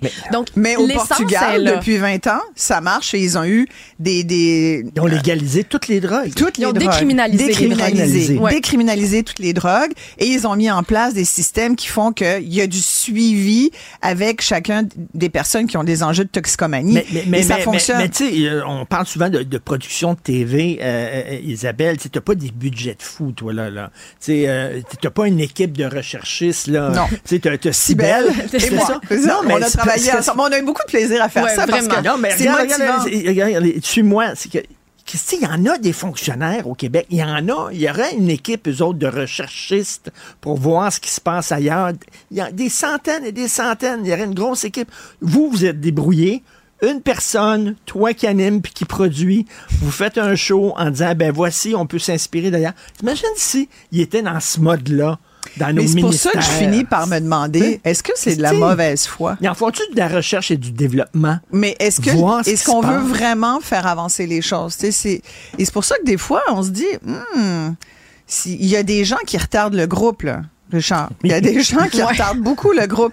Puis il y a des gens qui sont enlisés, ankylosés dans le système. Tu sais, le fameux système, là. Sais? Oui, oui. hein. Des fois, je trouve aussi qu'on remarque qu'on a pris des décisions ici, euh, puis on comprend pas pourquoi c'est ces décisions-là Ouais. à la base qu'on a pris. Tu sais, par exemple, aux Pays-Bas, quand on pense aux personnes aînées, tu sais, ici, on est en train de parler de nos maisons des aînés qu'on construit, qui coûtent plusieurs millions, euh, des fois un million la chambre, je pense qu'ils disaient récemment. Ouais. Ben oui. Et là-bas, Ben oui. ils ont décidé, eux, de, de prioriser les soins à domicile. Mm. Est-ce que c'est pas extrêmement simple de se dire la personne reste chez elle. Ça coûte vraiment moins cher qu'elle soit, qu'elle soit chez elle, qu'elle reste là. On se dit, finalement, ça a l'air si Ben simple. oui, en France, les, les, les, les, euh, les médecins font des visites à domicile. Ouais. Alors là, c'est six épisodes, si je me trompe pas. Oui, exactement. Donc, euh, les soins à domicile. Ce soir, on parle euh, de soins à domicile et d'immigration avec Kim Thuy comme personnalité invitée et des experts. Quatre Bon, experts, donc, en fait. soins Ouais. à domicile, immigration, euh, semaine de quatre jours, un toit pour tous, le logement, réussite scolaire, euh, le climat, les logements sociaux, consommation d'énergie. euh, Il y en a beaucoup, soins de santé en ligne, etc., etc. Puis on Donc, a une, une, une grande liste là, pour, euh, pour faire une suite, Ah c'est oui, sûr. ça, c'est certain. et- et- et- bon, et, et c'est à quelle heure ce soir? C'est 20h30 euh, à Savoir Média et les gens peuvent aller l'écouter n'importe quand sur la plateforme. C'est Média? 622 sur Vidéotron. Bravo, Et voilà. Ouais. Et bien sûr, sur, sur le web. là. Sur, sur le web, Ouais. les gens peuvent y aller, ils font Savoir Média, puis ils vont cliquer, puis ils vont l'avoir. Sur leur téléphone même, c'est fait de même, c'est bien ce fait. soir, François Legault, j'espère qu'il va regarder Ben ça. oui, Ben oui, ça prenez des notes idée. avec vos Oui, fonctionnaires. Tout le monde exactement. petits papiers ensemble. Non, là, mais on prend les notes. Puis, puis on a du plaisir, écoute. Puis sincèrement, je pense qu'on est, on a besoin de ça. Tu vois, nous, notre premier public, c'était l'équipe technique. Puis le, on, on faisait deux émissions par, euh, par jour. Puis le lunch, là, on parlait du show qu'on venait de faire. Les gens parlaient de ça, les techniciens, les techniciennes parlaient de ça. Puis comment ça se fait? que- Fait que je pense que ça va, en tout cas, on l'espère Ouais. que ça va générer des discussions. On voit justement la bande-annonce et euh, comme je le disais, là, c'est parce que c'est bien beau de d'émettre un diagnostic en disant ça va pas là, ça va pas là, ça va pas là. OK, maintenant, les solutions Exact. se mettent en mode solution. Je te reconnais, Isabelle, Oui. là-dedans. là. Non, mais tu sais- on, on se met en mode solution. On, on va regarder ça ce Ouais. soir, bien sûr. Merci beaucoup. Eh, merci de nous avoir Merci, reçus. Richard. Merci, beaucoup. Salut. Martino. Des fois, quand on se sent contrarié, ben c'est peut-être parce qu'il touche à quelque chose. Quelque chose. Nous parlons d'économie avec euh, Yves Daou, directeur de la section argent du Journal de Montréal et Journal de Québec. Et bien sûr, Yves, vous revenez aujourd'hui sur euh, la faillite du transporteur Lynx. Oui, hey, cette histoire-là est pas terminée, euh, Richard, et on en en apprend ce matin sur la plume de Sylvain Larocque. Tu sais, comme Victor Hugo il disait, tu sais, la vérité est comme le soleil. Hein? Le soleil éclaire tout, mais il veut pas se laisser regarder. et là, la- et là, ce qui arrive, c'est que là, la vérité sort. C'est que la vérité, là, c'est que on a laissé en pan dans la dèche plusieurs clients québécois, comprends-tu, qui s'apprêtaient à aller en voyage. Un peu, tu sais, de, de façon abrupte et un peu sauvage. C'est vendredi, là, tu avais des centaines de milliers de Québécois et de Canadiens euh, qui ont été laissés en pan avec cette faillite-là. Mais là, ce qu'on apprend aujourd'hui, c'est qu'il y avait deux riches Québécois, Richard, qui sont des actionnaires importants de Lynx Airlines. Et là, imagine-toi deux que tu connais très bien, Mitch Garber et Euh. Stephen Roth. Et Brockman. Garber, regardons ça, qui arrête pas de faire la leçon à tout le monde sur le français au Québec. Bonjour, Mitch. voilà. Ouais, puis c'est drôle, d'habitude, ils nous parlent, mais là, ils nous parlent pas. On va parler. Pourquoi? Pourquoi ils ont- laissé euh, aussi abruptement des Québécois, tu comprends-tu, sur la dèche avec cette faillite-là? Donc, euh, euh, Stephen Brofman, qui est le fils du milliardaire euh, Charles Brofman, donc il détenait 11,5 euh, du, euh, de Lynx Airlines à, partir de Stephen Ward Holding et Stevenson Management, qui appartient à l'homme d'affaires Mitch Garber et son épouse Anne-Marie Boucher, qui détenait 11,5 Donc, les deux avaient probablement des difficultés financières parce que ce qui est intéressant, c'est qu'eux autres étaient, leurs représentants étaient sur le conseil d'administration et ils n'étaient plus là à partir de décembre 2023. donc, euh, puis tu sais que ça a fait faillite là, euh, euh, récemment. Euh, donc, c'est eux autres qui ont participé au start-up de cette compagnie-là, qui aujourd'hui, en terminant, croule sur des dettes de 600 millions de dettes. Donc, c'est- on peut, on peut s'entendre que c'était mal géré. Si tu Ben, 600 écoute, millions de dettes, là. Je ben, comprends que l'essence coûte plus cher puis que tout coûte plus cher, mais à un moment donné, c'était mal géré. Là. Hey, une start-up là, qui est annoncée en 2022, Ben oui. un lancement en 2022 pour faire faillite en début de 2024. Mettons que c'est- pas un start-up, c'est un start-down. Tout à fait. Alors, euh, on Euh, peut lire ça euh, aujourd'hui. Hey, Richard, Oui. Je veux juste te dire que euh, le- l'Office des transports, ça c'est une, une information pratique, là, euh, a émis un communiqué de presse pour tous les clients qui sont de Lynx Airlines. et c'est fascinant. C'est que l'Office des transports remet sur le dos des clients de se débrouiller. Tu comprends-tu? Fait que là, ils disent, si vous avez été coincé, puis tout ça, appelez votre agent de voyage, puis trouvez vos propres arrangements de rechange. L'autre affaire, c'est que si vous avez payé par carte de crédit, appelez votre compagnie de carte de crédit pour vous faire rembourser. Si vous avez fait affaire avec une agence, ben débrouillez-vous pour voir s'il n'y a pas un contrat d'assurance qui peut vous permettre de vous, com- de vous compenser. Puis si vous pensez que après toutes ces trois affaires-là, vous n'avez rien gagné, ben appelez le gouvernement, puis peut-être qu'ils vont peut-être vous rembourser. Incroyable. Incroyable. Il s'en lave les mains totalement. Euh, Yves, je ne sais pas si tu pensais prendre ta retraite à 65 ans, mais oublie ça. Oublie ça. Le gouvernement veut euh, maintenant garder les gens au travail jusqu'à 69 ans.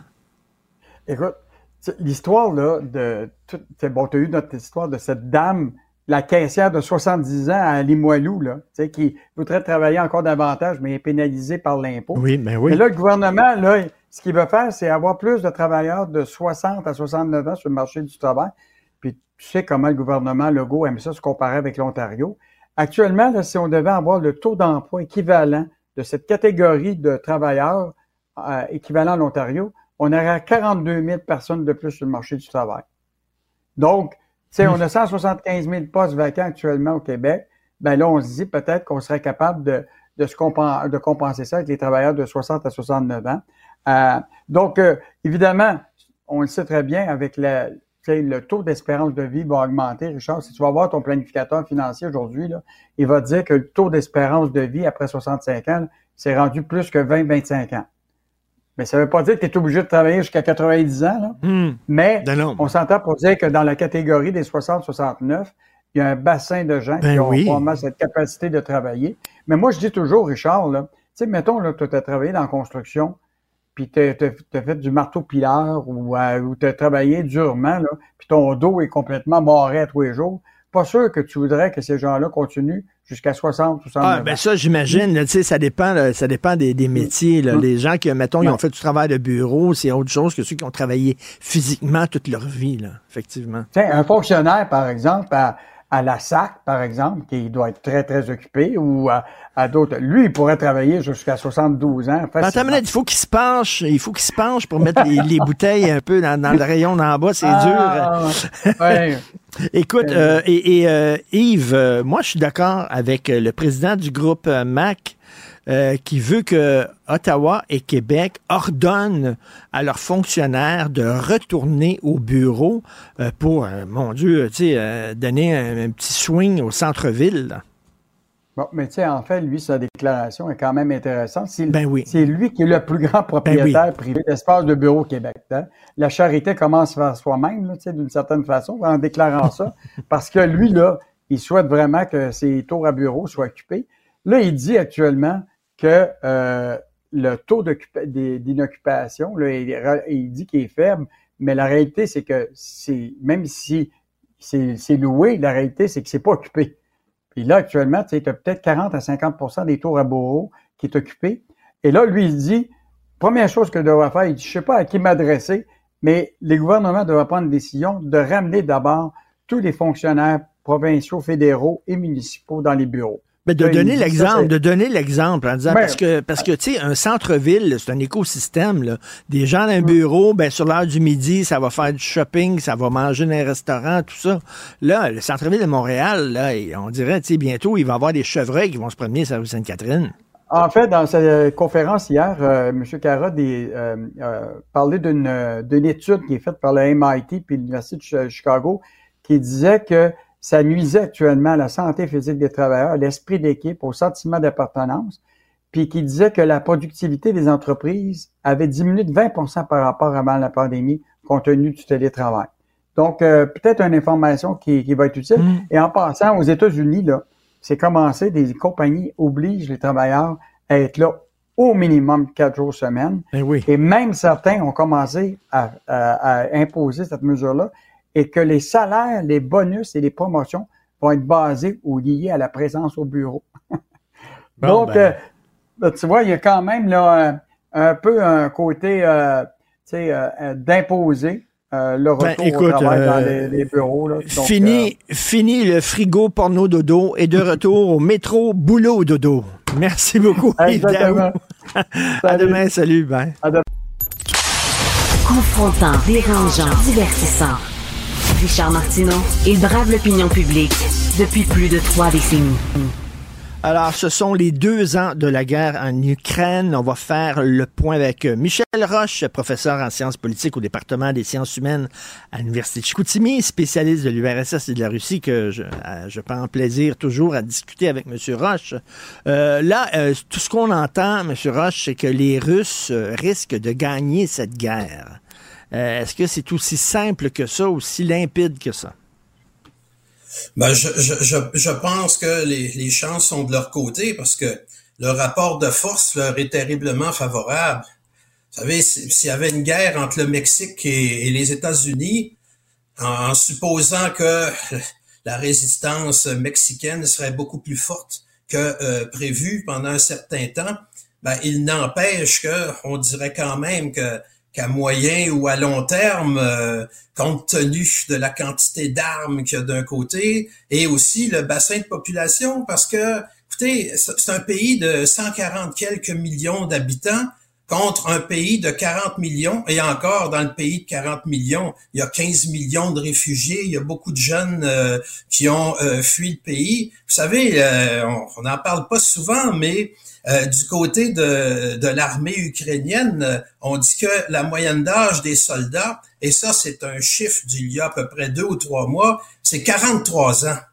Alors 43 ans, si c'est la moyenne, ben, ça veut dire qu'on a pas mal de quinquagénaires aussi euh, euh, qui font partie euh, des troupes. Je sais qu'on a même commencé à, à- à recruter euh, des femmes pour euh, certaines euh, opérations. Alors, euh, et, et les difficultés de recrutement sont de plus en plus importantes. Alors que du côté de la Russie, si on décidait tout à coup de décréter une mobilisation générale, ben là, euh, il, va, il va de soi que l'Ukraine ne ferait absolument pas le poids. Puis quand on parle des armes, euh, on dit que entre 7 et 10 obus sont tirés du côté russe pour un seul du côté ukrainien. Que C'est pour ça que le rapport, le rapport de force, il est, il est très euh, inégal et qu'en et qu'en dépit euh, de l'ardeur au combat des Ukrainiens qui défendent euh, leur pays, il reste quand même qu'il y a, il y a des limites à se battre contre une, une quantité beaucoup plus grande de l'autre côté. Euh, Monsieur Roche, euh, le nerf de la guerre, euh, pour employer un mauvais jeu de mots, c'est l'argent. Euh, Volodymyr Zelensky veut de l'argent des pays occidentaux pour pouvoir s'acheter des armes. Il veut des armes aussi, tout ça. Et là, autour de moi, il y a des gens qui sont bien informés, éduqués, qui suivent les médias, tout ça, qui commencent à dire, parce que là, Justin Trudeau a annoncé, j'ai pas le chiffre exact, mais je pense que c'est 2 milliards de dollars qu'on va donner à l'Ukraine et tout ça.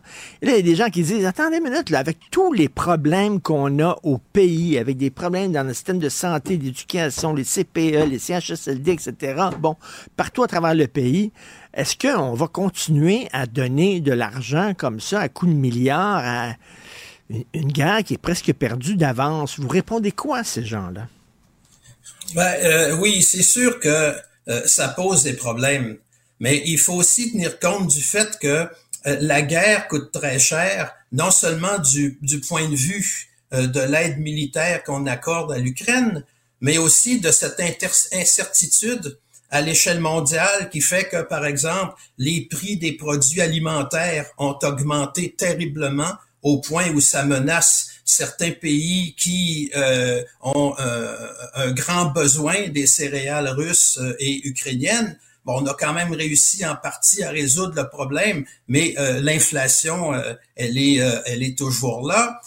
on peut penser aussi au fait que si la Russie gagne, ça c'est évidemment le point de vue occidental, nous allons nous retrouver dans un monde multipolaire, donc un monde plus dangereux, un monde en plus où on va constater euh, qu'un qu'un régime, disons, détestable comme celui de Poutine risque euh, d'encourager d'autres régimes détestables à aller dans ce sens-là.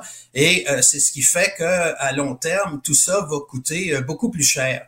Mais je ne crois pas euh, du tout que les États-Unis, dans leur stratégie, cherchent à battre la Russie en se servant de l'Ukraine. Mmh. Et c'est pour ça aussi qu'il y a beaucoup d'hésitation, parce qu'on sait très bien que si l'Ukraine réussit à devenir beaucoup plus puissante, ben la Russie, de son côté, va mettre le paquet. Et là, mmh. on va se retrouver dans un monde beaucoup plus dangereux. Et en attendant, ben, les États-Unis, d'une certaine manière, ils profitent de cette guerre. Ils en profitent parce que, entre autres, les exportations de gaz et de pétrole vers l'Europe en provenance de Russie ont diminué. De l'autre côté, ben, c'est le, le, gaz de schiste des États-Unis euh, qui est vendu à l'Europe, mais à un prix beaucoup plus cher. Il y a quelque chose dont on parle peu. Moi, je vois ça évidemment dans les, les, les revues euh, spécialisées, mais euh, cette guerre-là fait très mal à l'Allemagne parce que euh, parce que les prix de l'énergie ont augmenté d'à peu près quatre fois ben, l'industrie euh, allemande, elle est beaucoup moins compétitive qu'elle l'était, ce qui accélère la désindustrialisation de euh, l'Allemagne. Vous savez, on a imposé des sanctions à la Russie, mais les sanctions font plus mal aux pays qui les imposent qu'à la Russie. Parce que euh, depuis l'année dernière, la croissance économique en Russie, c'est la plus forte parmi les euh, économies plus ou moins développées. Ah oui. Et oui, Monsieur Roche, Monsieur. Roche, je veux pas faire de parallèle entre Poutine et Hitler, bien sûr, c'est pas la même chose, mais Reste que je vais le faire quand même. Dans les années 30, on s'est dit, bon, on va donner euh, l'Autriche à Hitler, puis la Pologne, puis ça va le calmer, puis il va se contenter de ça. Euh, finalement, non, il en voulait plus. Euh, la question se pose, est-ce que si on donne l'Ukraine à l'ours russe, est-ce que l'ours va se contenter de ça? Ou au contraire va dire, ah, ah, j'ai une victoire, je vais aller plus loin maintenant? C'est ça la question à 100 000 ben, Oui, oui, c'est une question importante. Mais euh, je, je, ne crois pas que euh, la Russie veut s'emparer de l'Ukraine. Ces analyses-là partent souvent de considérations psychologiques, c'est-à-dire c'est le rêve de euh, Poutine de restaurer euh, l'ancienne URSS. Mais euh, un pays entier est rarement soumis au rêve d'une seule personne. ce qui se passe actuellement, ben, ça correspond aussi à des inquiétudes de la part euh, du peuple russe et euh, bien entendu à une série d'humiliations que la, la, Russie a subies de, depuis l'effondrement euh, du régime soviétique. Et euh, dans le cas donc de euh, l'attaque contre l'Ukraine, ben, ce qui les intéresse beaucoup maintenant, même si ce n'était pas leur intention euh, au début, parce que leur intention au début, c'était de forcer des négociations pour renégocier une architecture de sécurité qui satisferait autant euh, les inquiétudes légitimes de l'Ukraine que les inquiétudes aussi toutes légitimes, tout aussi légitimes de la Russie. Parce que ça, on, on, on l'oublie, on le néglige terriblement, mais la Russie a vu l'Ukraine s'approcher sans cesse de ses frontières Mm. et euh, on n'a jamais tenu compte de euh, ces inquiétudes. Alors là, maintenant, la Russie, elle occupe environ le quart du territoire euh, ukrainien dans des régions qui sont euh, surtout euh, euh, russophones. Euh, Et- et, et je doute donc que la Russie aurait les moyens militaires d'occuper l'ensemble du territoire ukrainien qui, est- qui, qui est bien plus grand que euh, la France. Et, euh, Mm. et avec une forte population, faire face à des mouvements de guérilla et tout ce que vous voulez, il y en aurait absolument pas euh, les moyens. Alors imaginez une attaque contre, après ça, des pays de l'OTAN. Euh, pour moi, c'est c'est c'est euh, un fantasme euh, qui, qui repose vraiment sur euh, aucun fondement en ce qui concerne les moyens, parce qu'il faut avoir les moyens d'envahir Ben, euh, d'autres Et- pays. Je ne crois pas que et- la Russie se soit suicidaire à ce point. Et Monsieur Michel Roche, en terminant, il y a des gens qui disent ben, pourquoi l'Ukraine continue? Ils pensent vraiment qu'ils vont pouvoir mettre un empire comme la Russie à genoux. J'imagine les Ukrainiens se disent Hey, si en Afghanistan, ils ont réussi à faire sortir les Russes en Afghanistan, ils ont des chefs puis des sandales. S'ils ont réussi à faire sortir les Russes, nous autres, on va être capables de le faire. J'imagine que c'est ça qui est dans leur logique aussi. là. Oui, euh, sans doute. Mais euh, il, reste qu'il y a des différences. Le fait, par exemple, qu'en Afghanistan, il y a, il y a des terrains euh, montagneux, bon, ça rend déjà la chose un peu plus difficile. Mais il y a aussi que en, Afghanistan, puis on s'en est rendu compte dès le 19e siècle, quand les Britanniques ont tenté de s'en emparer, c'est que euh, ça contribue à souder entièrement la société contre l'envahisseur. Et, euh, et en conséquence, l'occupation coûte toujours très cher. Les soviétiques auraient pu rester là encore euh, très longtemps. Ils sont capables de contrôler les villes, mais absolument incapables de contrôler euh, les, campagnes. Alors, dans, dans le cas de l'Ukraine, on parle quand même d'un pays qui est beaucoup moins isolé que l'Afghanistan. Alors, ça leur coûterait terriblement cher. Vous savez, comment comment arrêter la guerre dans le fond? Moi, moi, je vois cinq possibilités théoriques qui sont pas égales, évidemment. Il y aurait le renversement de Poutine.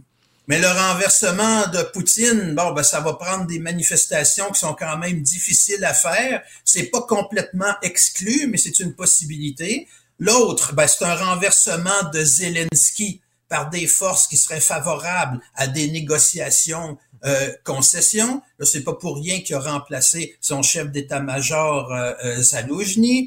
Euh, une autre possibilité, c'est une victoire militaire de l'Ukraine, mais c'est extrêmement peu probable pour les raisons que j'ai évoquées euh, tantôt. Une victoire militaire de la Russie, c'est évidemment plus probable, mais l'autre solution, ben, c'est des négociations à l'échelle internationale, mais euh, l'Ukraine actuellement n'est pas prête à entreprendre ces négociations. Je, je trouve que on, on- on condamne un peu trop euh, facilement la position de Poutine qui lui dit qu'il est prêt à négocier, mais tout le monde dit c'est pas possible que Poutine soit prêt à négocier. Ben moi je dis mais prenons-le au mot. Le chat va sortir Ben oui. euh, du, Et c'est du sac. c'est Zelensky qui est encore le convaincu qu'il peut euh, gagner. Euh, merci, c'est toujours passionnant euh, de vous parler euh, avec vos éclaircissements. M. Michel Roche, professeur en sciences politiques au département des sciences humaines de l'Université de Chicoutimi. Merci. Bonne journée. Je vous en prie. Au revoir. Martino. Pour l'instant, nos avocats nous disent que tout est beau. On a beau être un média qui traite de l'actualité, ce dont on parle dans les corridors aujourd'hui, c'est du soleil, c'est euh, de la chaleur. Justement, Richard n'entendait que ça parce que lui, il déteste l'hiver. Et c'est fou à quel point il va faire chaud. D'ailleurs, les spécialistes disent que si on avait été en été, on aurait parlé de canicule. Donc, c'est pour vous dire à quel point on est dans les, dans les, euh, dans les extrêmes. Et ça sent tranquillement le printemps qui, euh, qui s'installe. Et qui dit printemps, dit grand ménage et dans tout. Hein? Autant la maison, dans l'auto, que aussi dans la cour arrière. Et j'avais envie de vous partager un article que j'ai lu hier dans le journal de Montréal parce qu'il y a des bonnes nouvelles aussi. Puis il y a du bon monde qui veulent faire avancer, avancer les choses. Puis on en a parlé justement un peu tantôt avec euh, Isabelle Maréchal et sa nouvelle euh, série des idées pour le Québec. À Montréal, il y a l'organisme La Remise qui offre plein d'outils. Il y a 2000 outils qui sont disponibles pour les hmm. citoyens qui veulent les, euh, les emprunter. Puis pour vous donner une idée, c'est un peu le, concept d'une bibliothèque, sauf que c'est pas des livres, évidemment, mais c'est des outils. On peut penser à une perceuse, un râteau, euh, des échelles, une machine à pression, un souffleur, toutes sortes de choses. Le genre d'outils que on aime ça l'avoir une fois de temps en temps, mais ça vaut-tu vraiment la peine d'aller l'acheter? Donc, euh, tu sais, des fois, ça peut nous servir juste deux, trois fois par année. Puis moi, je trouve l'idée géniale. On s'entend que c'est pas gratuit. Il y a certaines formules d'abonnement, mais c'est pas si cher que ça. Tu sais, un abonnement annuel, par exemple, c'est 10 dollars par mois, puis vous pouvez aller emprunter des outils euh, de façon illimitée. Puis je trouve que c'est bon d'offrir ce genre d'échange-là entre citoyens. C'est bon pour l'environnement aussi. Donc, c'est euh, l'organisme La Remise, si ça vous intéresse. Il y a trois... Euh, ben, je vais les appeler des bibliothèques. Là. Il y a trois bibliothèques qui sont, euh, dans Villeray, au plateau et dans la petite patrie. Donc, euh, ça, oui, c'est à Montréal, mais je me dis qu'il doit y avoir des organismes comme ça un petit peu partout à travers le Québec. Donc, je suis curieuse, si jamais vous en connaissez, là, vous pouvez m'écrire au 1-877-827-2346 ou encore au studio à commercial cube.radio. Je trouve que c'est des, avec des initiatives comme ça euh, qu'on s'entraide puis qu'on vit ensemble en société. Je trouve vraiment que c'est une belle idée. Et Richard, nos auditeurs sont brillants ils ont fait des liens. Tu sais, quand, tantôt, quand on parlait, bon, euh, c'est surtout des rappers qui sont dans le crime organisé. Puis là, tu, disais, c'est drôle, hein? Il n'y a pas d'artistes dans la musique traditionnelle, ni dans la musique country qu'on retrouve dans le crime organisé. Ben, André Bouchard, il dit, je veux juste rappeler que le Hells, Claude Berger, était trompettiste à l'OSQ. C'est vrai! À l'Orchestre symphonique de Québec. C'est vrai, il a raison. Tout à fait. Hein? C'est très bon, excellent. Vous faites bien des fois de nous, euh, ouais, de nous rafraîchir la mémoire ou peut-être des fois c'était des, des, euh, des, petits faits comme ça qu'on connaissait pas. Mais oui, continuez de nous écrire, ça fait toute la différence. Martino. Le préféré du règne animal. Bonjour, les petits lapins. Ah, il y a des gens qui donnent des cours de Zumba, il y en a d'autres qui donnent des cours de cuisine. Nous, on donne des cours de pensée critique parce qu'il faut la développer, la pensée critique, avec Guy Perkins, blogueur, auteur militant. Euh, Guy, euh, dans ton nouveau texte, euh, parce que tu publies la veille de ta chronique, donc le lundi, tu publies un texte sur ton site Facebook, et là, tu parles, on connaît Ikea, les meubles suédois. Toi, tu parles de IDEA. IDEA, c'est la pensée en kit. Au lieu des meubles en, kit, je trouve l'idée euh, absolument brillante. C'est quoi la pensée en kit? Ben dans le fond, tu sais que euh, l'être humain, l'Homo sapiens, c'est un animal grégaire. C'est que le, on aime ce, puis ça fait partie aussi des, besoins de la, pyramide de Maslow, c'est-à-dire le sentiment d'appartenance et d'estime. Ce qui fait que euh, on va avoir tendance à vouloir faire partie d'un groupe, d'aller chercher l'estime, l'admiration d'autrui.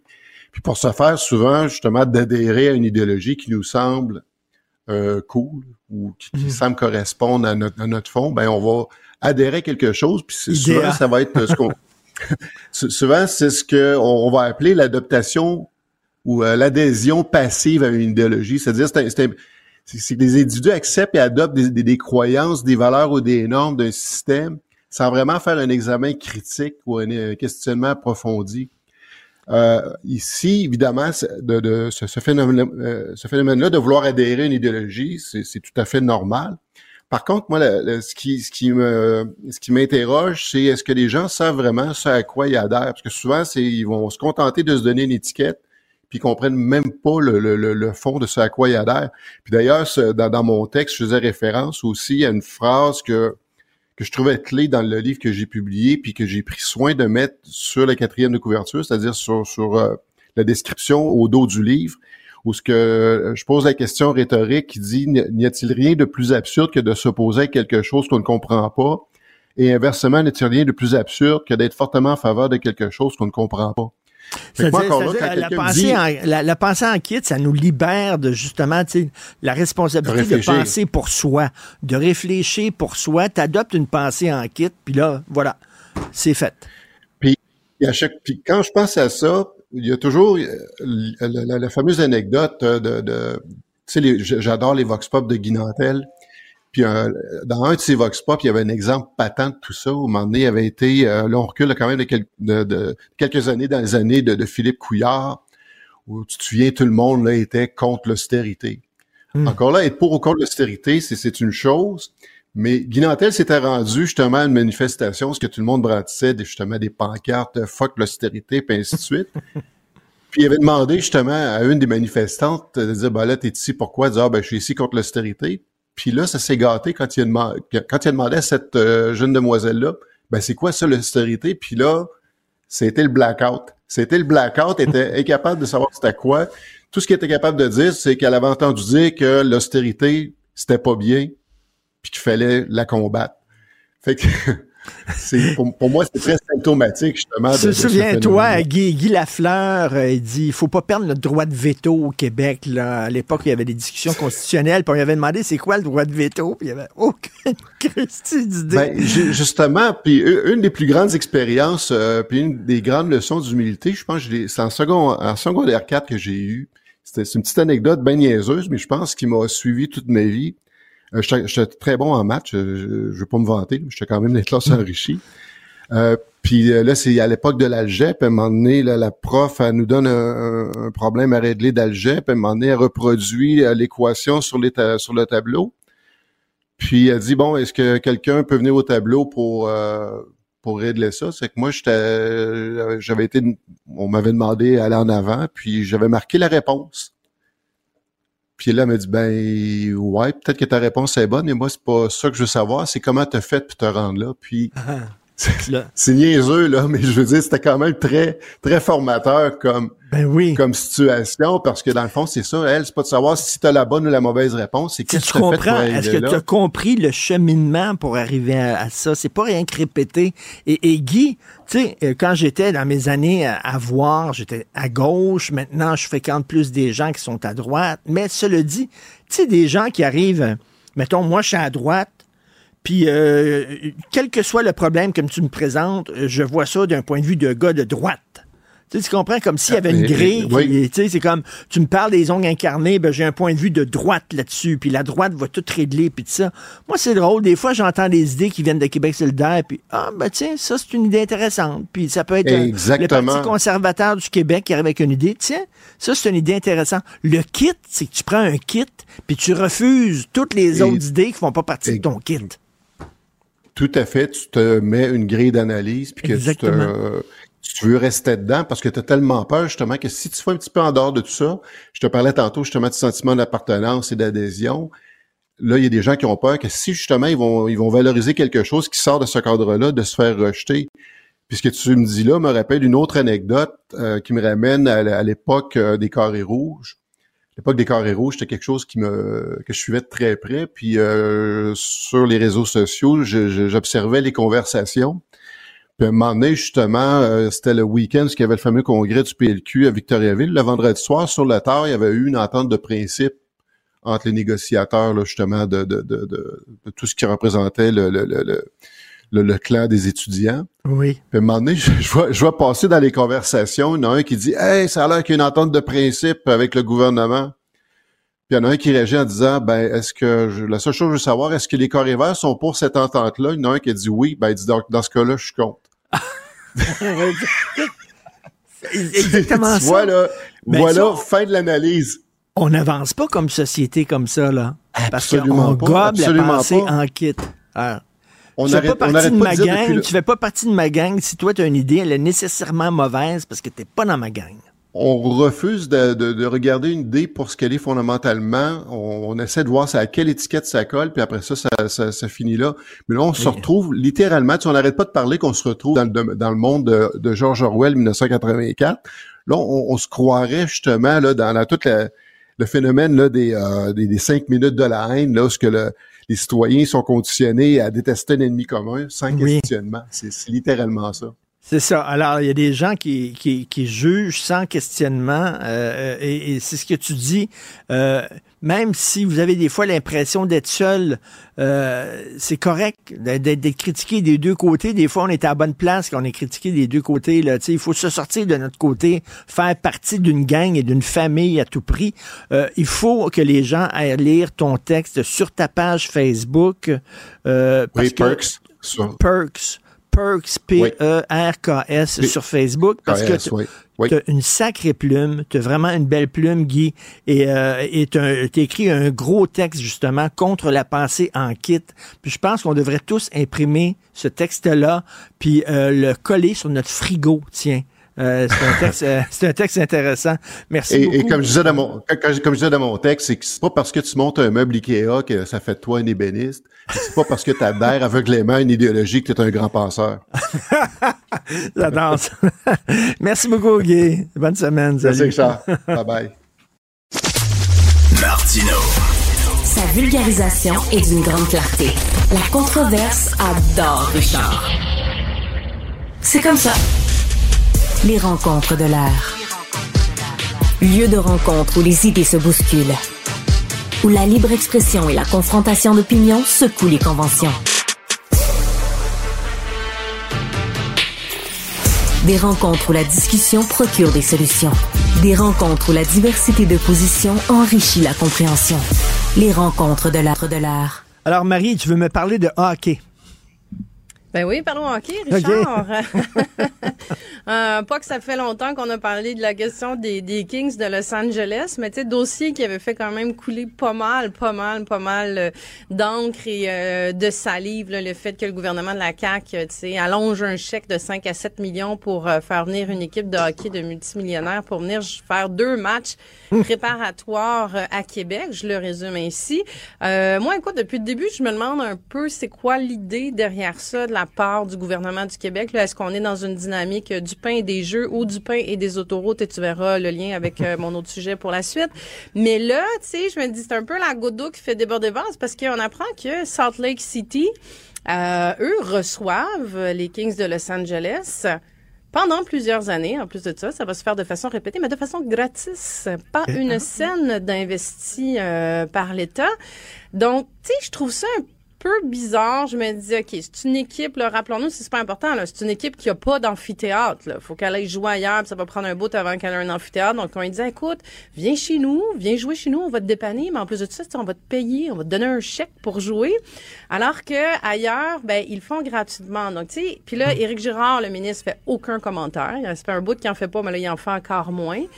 Euh, mais je me dis, écoute, on, on, on a-tu du monde qui savent négocier au gouvernement du Québec? Tu sais, c'est comme, on me semble qu'il y a un petit feeling de se faire rouler dans la farine puis de s'être fait avoir dans cette histoire-là. Puis, euh, puis surtout dans un contexte, je me dis, écoute, ça a été la grosse controverse de l'automne, mais là, ça repart.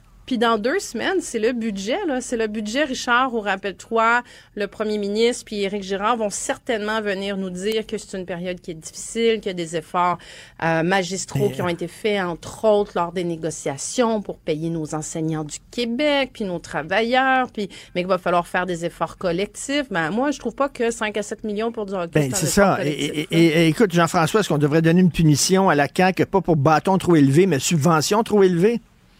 Ben, exactement, mais une punition euh, pour tout le match. Je veux dire, euh, là, j'essaie toujours, moi je suis un ancien conseiller de premier ministre, puis des crises, on en a. tu sais. Puis parfois, je me mets dans la position de qu'est-ce que je ferais à leur place. tu sais. Bon, évidemment, à leur place, on, on comprend la logique, parce qu'Éric Girard nous l'a expliqué. Lui, il est ministre des Nordiques. Il veut ramener les Nordiques. Il essaie de trouver des façons de mettre en lumière le centre Vidéotron pour montrer qu'une équipe de, de la Ligue nationale peut jouer là. Ça fait deux ans qu'il essayait d'amener quelqu'un. Il a finalement vu que les Kings pouvaient venir. Il n'a pas regardé s'il y avait des précédents où c'était gratis. Il s'est dit, ça doit valoir ça. Ça fait qu'il a offert ça. Et puis, en se disant, bon, ça va impressionner Gary Bettman puis les autres, puis ça va, nous- ça, ça va nous garder sur la map, OK? Sur la glace, là, euh, sur la glace, exact. On est sur la glace. Et là, lorsque le temps fut venu d'annoncer le truc, on était en pleine négociation, et là, quelqu'un aurait dû dire, écoutez, c'est une super bonne idée, mais il n'est pas question d'annoncer ça maintenant. Ça va très, très mal paraître. En plus, on est dans une, dans une série de défaites politiques à la CAQ. C'est pas le temps. Mais la personne qui a dit ça n'a pas été écoutée parce qu'il fallait commencer, je suppose, à, à vendre les billets. Là, c'était derrière eux. Hein, tu sais, quand, quand ça va mal dans un bureau de premier ministre, ils disent, OK, ça, c'était euh, c'était la bourde d'il y a trois semaines. On n'en parle plus. Merci, merci. Mais là, ça revient. Puis ça revient que même après que nous, on ait fait ça, il y a des gens qui ont réussi à l'avoir gratis. Ça veut dire que même les Kings auraient dit, ah, ben maintenant, c'est 5 millions minimum. Parce qu'on a eu Québec, donc on se déplace pas pour moins de 5 millions. Non! Ils ont dit, c'est correct, on va y aller gratis. Puis là, on a l'air vraiment du, du, du con invité au dîner de con, là. Là, c'est très clair. Moi, je pense Écoute, que c'est très on- mauvais euh, pour notre réputation dans le, dans le monde du hockey, dans le monde de la finance, dans le monde de la négociation. Alors, quelle est la seule chose qui reste? Parce que ça, ça va, ça va continuer à mesure que le- la date arrive, quand la date va arriver, etc. La controverse sera toujours là. Puis qui sait si les Kings acceptent pas d'aller à trois places gratis d'ici là? La seule chose à faire, à mon avis, c'est d'annuler. Non, mais ça seule se chose à peut, faire. ça, ça se peut, Jean-François. En plus de ça, cette équipe-là, elle a pas d'amphithéâtre. Donc, euh, j'imagine bien qu'elle va pas juste faire deux matchs préparatoires à Québec puis un à Salt Lake City. là. On, on pourrait raisonnablement penser qu'ils sont aussi en discussion avec d'autres villes pour aller faire des matchs. Donc, on va sûrement, certainement même apprendre qu'il y a d'autres villes où ils Mm. vont se présenter. Puis s'ils l'ont fait gratuitement à Salt Lake City, je suis pas plus con qu'un autre. J'imagine la ville d'à côté va dire, ben, fais-moi le même deal. sais. Mais, mais Marie, ça, ça. euh, on peut prendre toutes les métaphores sportives. Ils ont compté dans leur but, ils ont patiné sa bottine. Écoute, ça n'a pas de maudit bon sens. Euh, tu veux faire un lien entre ça, justement, et le troisième lien à Québec? Euh, ben, le, le- c'est parce que je disais, je disais du pain et des jeux. Bon, consultation. Là, le gouvernement du Québec lance une consultation pour les gens de, ben, pour l'ensemble du Québec. Tout le monde peut y répondre. J'ai regardé ça ce matin, mais bon, ça concerne vraiment les gens de la région de Québec sur la mobilité, euh, pour voir, en tout cas, en gros, le questionnaire, c'est est-ce que vous trouvez qu'il y a trop de trafic, pas assez de trafic, suffisamment de trafic, êtes-vous en télétravail, à la, en, en présentiel, euh, est-ce que vous voulez euh, qu'on élargisse les routes, est-ce que vous voulez un troisième lien juste avec du transport collectif ou juste avec des chars ou avec les deux? Tu sais, c'est très, très, très, très sommaire, c'est très simple comme, euh, consultation, mais je trouve que les choses sont tellement pas faites dans l'ordre. Je me dis, ce projet-là, il y a eu 42 moutures. Euh, le, le- François Legault a eu le temps d'enterrer son projet parce qu'il nous avait dit, ah, finalement, on a révisé les données. Ben, c'était, c'était Mme Guilbeault avec ses cartables qui disait, finalement, les données de trafic nous disent que c'est plus un sujet, c'est plus un dossier, c'est plus un projet qui tient la route pour pas faire de jeu de mots poche. Euh, puis après ça, François Legault l'a ressuscité au lendemain d'une campagne électorale où ça sentait Paniqueville au bout. Puis là, finalement, ils s'en vont consulter. Je me dis, il me semble que la logique aurait voulu que tu consultes en 2018 quand tu es arrivé au pouvoir puis tu commencé à parler de ce projet-là avant de, de, de, de faire 45 moutures. En plus de ça, il y a une consultation qui se fait pendant que le- le- la caisse de dépôt, elle, est en train de faire des évaluations et ne sera pas tenue non plus, sera pas liée par ces consultations-là. Donc, tu sais, ça fait un peu de désordre encore. Ça fait un peu improvisation. Ben oui, Jean-François? Écoute, on appelle ça de l'occupationnel. Qu'est-ce qu'on peut faire pour les occuper pendant que quelqu'un d'autre s'occupe vraiment du dossier?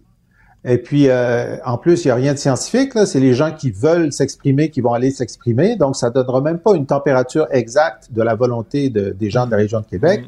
Et donc, c'est c'est juste euh, ça. Je ne sais pas si quelle proportion de la population pense que c'est une bonne chose dans la région de Québec de se faire consulter.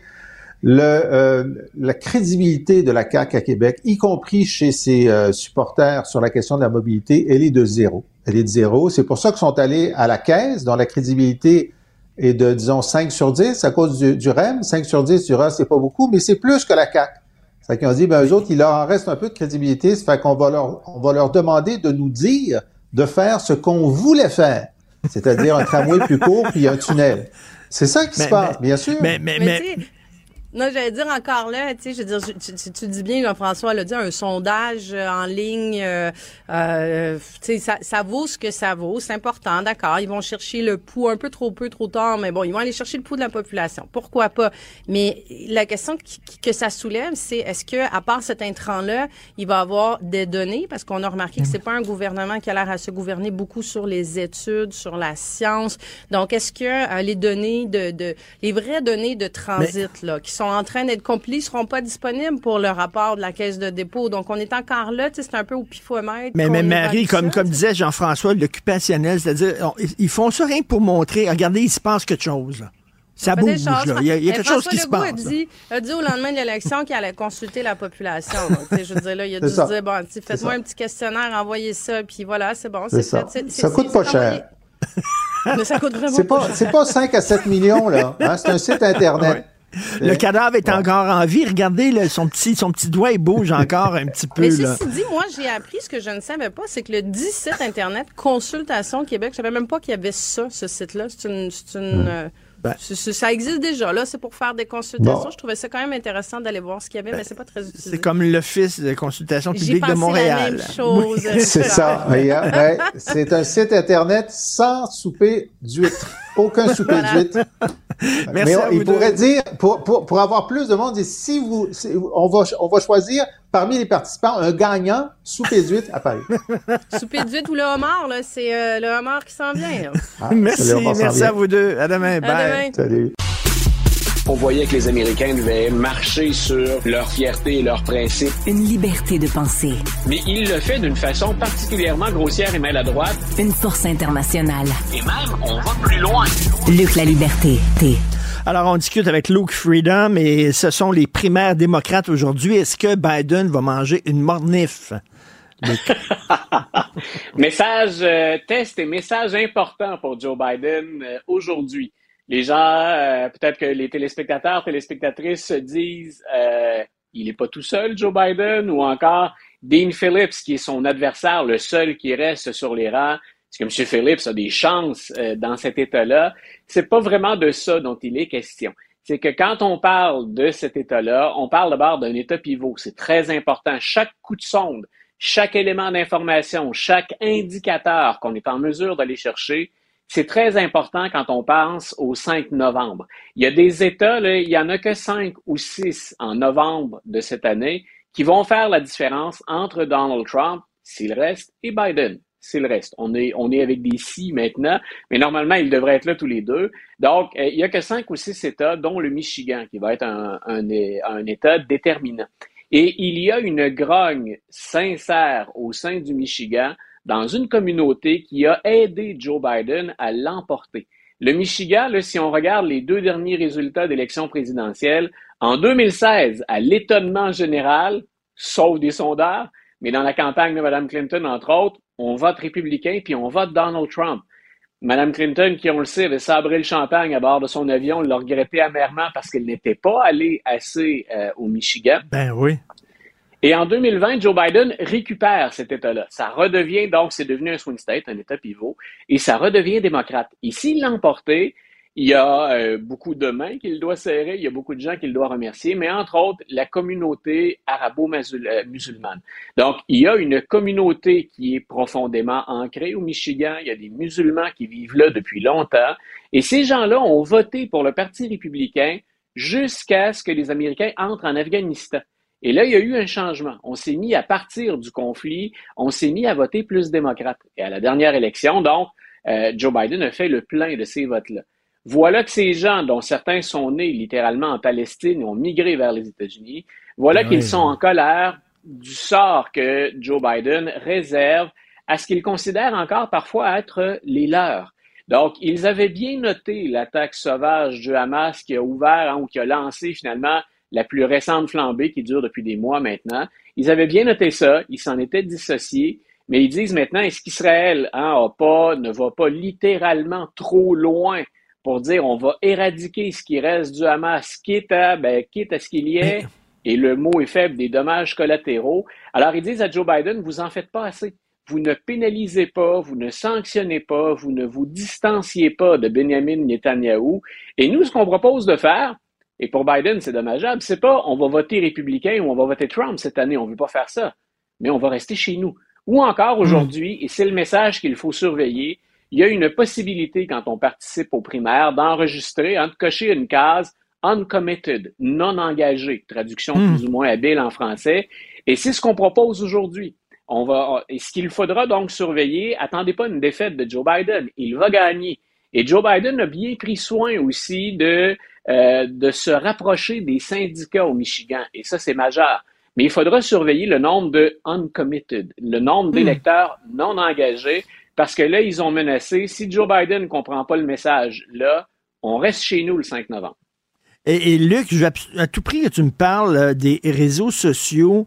Euh, bien Ouais. sûr, comme ici, hein, il y a une loi qui a été déposée justement là, contre Ouais. les, les discours haineux des réseaux sociaux. Euh, on veut faire la même chose euh, aux États-Unis, c'est-à-dire mieux encadrer les réseaux sociaux, mais en même temps, on ne veut pas non plus trop faire du mal à la liberté d'expression. Donc, l'équilibre entre les deux n'est pas évident à trouver. Et où est-ce qu'est la place de l'État là-dedans? C'est ce qui est en jeu devant la Cour suprême. Et c'est ce qui fait, ça fait longtemps qu'on discute tous les deux, c'est ce qui fait que je m'intéresse toujours à ça, c'est est-ce qu'on a en anglais un game changer ou quelque chose qui va changer la donne à la Cour suprême? Ce qu'on dit finalement, c'est, euh, et le juge Roberts hier, le juge en chef, a été, a été assez clair dans, dans ses questions et dans ses interventions, c'est le premier amendement, là, selon lui, ça vise à éviter que l'État se mêle de vos choses, finalement, Mm. ou se mêle de la liberté d'expression. Elle est encadrée, la liberté d'expression, mais après ça, l'État ne veut pas s'en mêler. Et là, ce que la Floride et le Texas veulent faire, c'est d'insister auprès des réseaux sociaux pour qu'ils cessent de, ben, de faire le ménage eux-mêmes des propos. Ce qu'on argumente derrière ça, c'est que sur X, Facebook et compagnie, les conservateurs seraient victimes d'une forme de censure. Quand les Hmm. médias décident eux-mêmes de leur politique d'exclusion hein, de, de certains participants, on dit c'est souvent les propos des conservateurs qui sont exclus ou qui sont rejetés.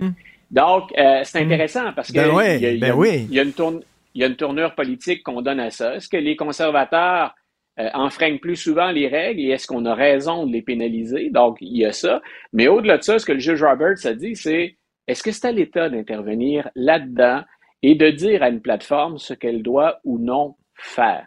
Donc, c'est un sujet qui nous tient tous les deux à cœur. Oui. On est tous les deux en faveur d'une liberté d'expression la plus grande possible à l'intérieur des balises, hein, bien sûr, on n'a pas ça la liberté d'expression, ce n'est pas dire n'importe quoi, n'importe comment.